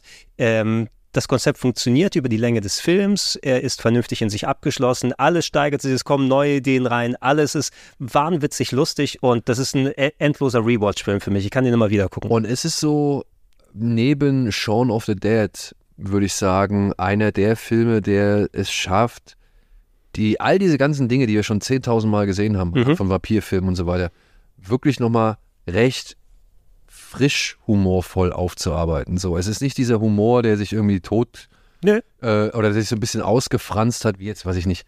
Ich meine, nimm mal hier Leslie Nielsen in, in äh, Tot aber glücklich. Tot aber glücklich so. Oder Untot aber glücklich, ja, irgendwie. Ist ja, also, ist ja egal. Auf jeden Fall, da war ja so wirklich dieser ganz klassische Slapstick. Irgendjemand fällt aus dem Fenster und steht wieder genau. auf und sonst irgendwas. Oder irgendjemand rutscht die Treppe runter oder was weiß ich. Also, das sind ja so wirklich diese, ja, diese, diese immer weiter verwässerte Zatz-Humorschiene, so, die ja dann irgendwann auch, muss man mal sagen, äh, entweder nichts Frisches hervorgebracht hat oder halt wirklich immer wieder wiederholt wurde, sodass es sich dann auch echt abgenutzt hatte. Mhm. Und ich finde halt, Shaun of the Dead und auch What We Do is in the Shadows sind so zwei Filme, die es geschafft haben, nach diesen ewig alten Klischees mal wieder irgendwie was Neues zu präsentieren oder eben diese ganz alten Tropes irgendwie nochmal in einem schönen neuen Comedy-Gewand zu präsentieren. Es ist bei, äh, bei den beiden Filmen, die sind auch sehr stark charaktergestützt eben. Ja. Ne? Du weißt ja. also, es sind diese verschiedenen Charaktere, die aufeinandertreffen und du weißt einfach, dadurch entsteht schon eine interessante Situation, ohne dass jetzt die Person aus dem Fenster fällt oder Renfield, du Arschloch, nochmal rumkommt und, und so jede kleine Idee oder jeder kleine Gag, den du jetzt hier auf About We Do in the Shadow findest, ist informiert von den Figuren und ist ein Ergebnis und entsteht durch den Charakter und die Art von denen, ähm, inklusive mancher Sequenzen zwischendurch drin, wie die alle, wir können uns im Spiegel nicht sehen, aber wir können Fotos von uns machen. Oh, guck mal, jetzt mache ich sexy Fotos von uns allen. Ich habe meine schöne Jacke vorgeführt. Oh, darf ich mal die Pommes essen? Das hast du nicht wirklich gemacht. Blut, Blutkotzen im Strahl. Also es, es gibt sehr viel. Auch die Werwölfe fand ich super lustig. Werewolves, not Werewolves. genau. Ja, ey, also ja, da stecken so viele coole Ideen drin. Leider muss man ja sagen, ähm, dann aber auch vor allem auf Englisch? Ja, ich habe den nur auf Englisch gesehen. Das ja, ich, hab, ich weiß gar nicht, ob ich den. Ich glaube, ich habe da mal hier und da, weil es mich halt interessiert hat, wie sie gewisse Dinge übersetzt haben, mhm. so, ne, aus Neugier, habe ich den auch mal so hier und da, glaube ich, mal ein bisschen. Oder habe ich das auf Deutsch gesehen? Also die, die, Version, die ich gesehen habe, hatte deutsche Titel, aber ich habe die englische Tonspur angemacht. Deshalb stand da 15 ja. Küche Sarg, aber haben auf Englisch. Ich muss sagen, ich habe den mir damals auf DVD auch aus England geholt, so, weil ich mir gedacht habe, ja, willst du den Film überhaupt, musst du den auf Deutsch gucken. Aber ja, fünf äh, Zimmer, Küche, Sarg ist natürlich halt äh, trotzdem, ne, also das sind, trotzdem will ich jetzt diese Synchro nicht komplett verdammen. Ich will nur halt, ich war nur halt schon irritiert, ob manches wirklich funktionieren kann oder nicht. Und bei manchen muss man sagen, funktioniert's manches geht halt einfach nicht auf. Es ist, es ist, es ist eine schwierige Aufgabe da. Also ohne die jetzt gesehen zu haben, es kann wie immer bei so einer Synchro vernünftig funktionieren, wenn viel von der Tonalität und wie einfach der Duktus ist. Ähm, da kann eine Synchro einfach nie zu 100 Prozent das gleiche Feeling rüberbringen. Obwohl wir wissen aber auch, dass wenn ein Synchronsprecher eben naja, die Art und Weise, wie er mit seiner Stimme spielt und, und, und die Tonlagen verändert oder eben in welcher Tonlage, in welcher Stimmungslage, in welchem, mit, mit welcher Trockenheit von mir aus mhm. er auf Dinge reagiert oder, oder äh, Dinge kommentiert. Das kann ja auch schon witzig sein. Äh, to total, total. Es müsste aber in so einem Fall wie bei so einem Film bei allen Synchronsprechern in zusammen äh, auch funktionieren. Also nicht nur die Einzelperformance, sondern auch wie sie untereinander, dieses Gefühl und die Beziehungen untereinander entstehen. Und das ist einfach so ein Rapport, der natürlich dann nicht eins zu eins repliziert werden kann. Also ich will es nicht ausschließen, wie gesagt, ich kenne den nicht in Deutsch, aber ich stelle es mir schwierig vor. Ja, dass du damit also im Original ich, mein, ich habe mal so ein bisschen immer mal auf Deutsch reingeguckt, weil ich halt genau eben so Werewolf, not Werewolves ähm, wissen wollte, wie man das irgendwie übersetzt hat. So. Und ich glaube, da hat es nicht funktioniert. Mhm. Anderes hat dann aber wieder funktioniert. Ja, also, vielleicht, vielleicht, findest du auch einen anderen Gag, den du dahin packen kannst, anstatt das. Genau. Und wie gesagt, ich finde halt schon, hier und da kommt es aber auch drauf an, wie ein Synchronschauspieler dann auch so eine Zeile irgendwie rüberbringt. Also es muss nicht unbedingt der Gag an sich sein, den er präsentiert, sondern halt die Tonlage, die Art und Weise, wie knapp, wie schnell, wie laut, wie leise, wie kurz ja. angebunden oder sonst ja. irgendwas. Ähm, das kann auch schon mal hilfreich und entscheidend sein. Äh, kurz um zu ergänzen, da es ähm, Documentary-Style gemacht ist, es hilft natürlich enorm, wie dieser Wackelkamerastil da ist. Immer so im Moment und als Beobachter und komm mal her. Und auch ab und zu mal, wo es ja anderen, warum sind eigentlich Kameramänner hier beim äh, Maskenball der Vampire mit dabei? Ergibt das Sinn? Was soll das? Soll das eigentlich? Ja gut, aber es, es wird ja auch nochmal zu einem Problem. Es wird auch nochmal zu einem Problem. Aber wenn ihr den bisher noch nicht gesehen habt oder nur am Rande davon gehört habt, also allein der Film ist schon Required Viewing, wenn man eben diese Art von Sachen mag. Und ich glaube, er ist gerade irgendwo im Streaming erhältlich. Ja. ja, also es gibt, äh, ich meine, wir können ja ganz schnell nochmal irgendwie kurz gucken. Da gibt es da gibt's ja die schönen Seiten, die sagen, wo gibt es denn aktuell? Wo es den aktuell gibt. Aber ich meine, wir hatten den gerade vor einiger Zeit bei Kino Plus ähm, dass wir den nochmal vorgestellt haben. Vielleicht ist es bei Mubi. Na da hier. Ich, ich blicke leider nicht mehr durch bei all den Streaming-Services, wo was landet und wo nicht. Ja, das ist halt auch inzwischen. Wer streamt.es. Genau, wer streamt es. Naja, also man kann ihn sich auf jeden Fall leihen oder kaufen bei Prime, Sky, Apple, Dings und so weiter. Ah, hier. Arthouse Cinema. Das ist ein Unterkanal von den Prime Video Channels und, wie ich gesehen habe hier, wie ich gesagt habe, beim Mubi. Okay. Ist er auch gerade erhältlich. Ja, die Serie selbst bei Disney Plus. Genau. Aber falls ihr noch kein Mubi-Abo habt, ähm, beziehungsweise, naja, ich glaube jetzt, ich kann das nicht sagen. Freimonat oder so? Nee, es gibt jetzt, es gibt jetzt demnächst, ähm, äh, bieten, also haben wir die Gelegenheit, einen freien Monat ähm, anzubieten, aber ich weiß nicht, zu welchem Zeitpunkt jetzt der Podcast hier erscheint. Er, er kommt, wo wir es aufnehmen, in zwei Tagen. Also am Donnerstag? Ja. Okay, Also dann, passend zur Kino Plus Folge. Die genau, dann läuft. solltet ihr euch auf jeden Fall nochmal schnell äh, auf die Kino Plus Folge stürzen, denn da verlinken wir dann. Ja, Ähm, machen wir im Umkehrschluss, wir verweisen auf die Kino Plus Folge und die Kino Plus sagen, was wir im Podcast gemacht genau, haben. dass wir im Podcast drüber gesprochen haben. Aber ja, äh, wir bieten jetzt halt bei, bei Kino Plus ähm, die Möglichkeit an, einen Monat Mubi Mhm. umsonst zu machen. Und da kann man auch gleichzeitig, und das ist das Schöne, Mubi Go ähm, in vier Städten genießen. Das Oh, heißt, du okay. kannst ähm, einmal die Woche umsonst ins Kino gehen. Bei dem entsprechenden Mubi-Film, der dann halt angeboten wird. Mhm. Das war jetzt nur als Beispiel Killers of the Flower Moon.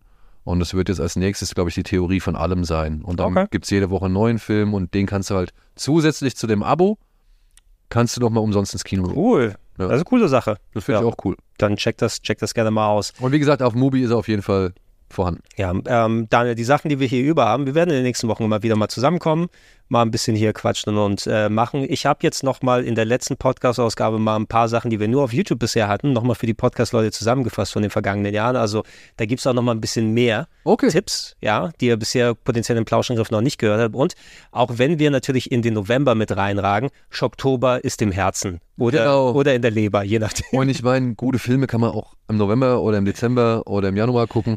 Also das ist, oder Ja. beziehungsweise die Filme, die wir vorgestellt haben, ähm, wie gesagt, verdienen ja unserer Meinung nach so ein bisschen Aufmerksamkeit.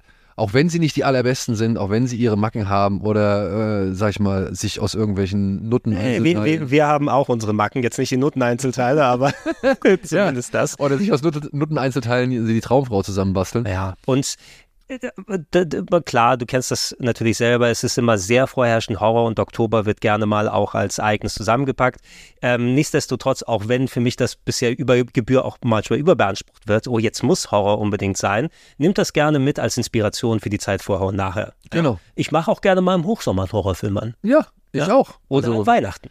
Ich habe eigentlich nie so eine feste Jahreszeit für irgendeine Film. Genau, man, man, man weiß, zu der Zeit sind die anderen Leute umso interessierter, dass man denen sowas auch nochmal Ja, nahelegt. klar, Halloween und so weiter ist natürlich die, die, die äh, typische Horror-Hochzeit, aber wie gesagt, wir haben ja nicht nur rein klassischen Horror hier Nee. vorgestellt, Kom komplett, komplett durchgemischt. haben wir noch nie nur rein klassischen Horror vorgestellt, sondern wir haben ja immer schon hier und da einen kleinen Blick Seite es, wird, es wird in den nächsten Folgen eh noch um einiges internationaler, gerade auch bei den Filmen, die ich nochmal mitgenommen habe und du auch nochmal mit, also aus vielen verschiedenen Kulturkreisen und allerspätestens, wenn wir bei Mahakal angekommen sind. Ja, den will ich hoffentlich, den, den, möchte ich gerne nochmal sehen, bevor wir darüber es, reden. ist, es ist ein wilder Ritt, weil äh, ich glaube, dass ähm, ja, das ist etwas, das ich auf jeden Fall gesehen haben muss, das musst du um mal, mitreden zu können. ja, ähm, skip ruhig die, die Gesangssequenzen. Es sei denn, du möchtest die unbedingt sehen. Ach du, ich bin von Bollywood einiges oder beziehungsweise Tollywood oder Sandalwood bin ich inzwischen einiges gewohnt. Das Wichtige ist, dass du alle Szenen mit dem Michael Jackson Impersonator siehst. Okay. Ich habe mir letztens wieder Karate Tiger angeguckt. Es wird schon gehen. Wenn deine Schulter sich bewegt, dann sehe ich das. Genau. Alles klar, dann danke dir, Daniel. Ja, danke Gregor. Und äh, danke euch da draußen. Und wie gesagt, demnächst machen wir weiter mit den Schocktober-Filmen. Checkt auch gerne Kino Plus aus. Ähm, und äh, noch viel mehr Filmtipps auch abseits vom Horror. Genau. Wir können ja nächste Woche ist ja Feiertag, oder? Äh, ja, stimmt, tatsächlich. vielleicht irgendwie davor, danach irgendwie. Ja, je nachdem, je nachdem, wie die Zeit aussieht. Vielleicht Wir, kriegen wir da ja alle durch. wir gucken dann mal. Ne? Genau. Alles klar, dann äh, wir wünschen euch was und Genau. Tschüss. Tschüss.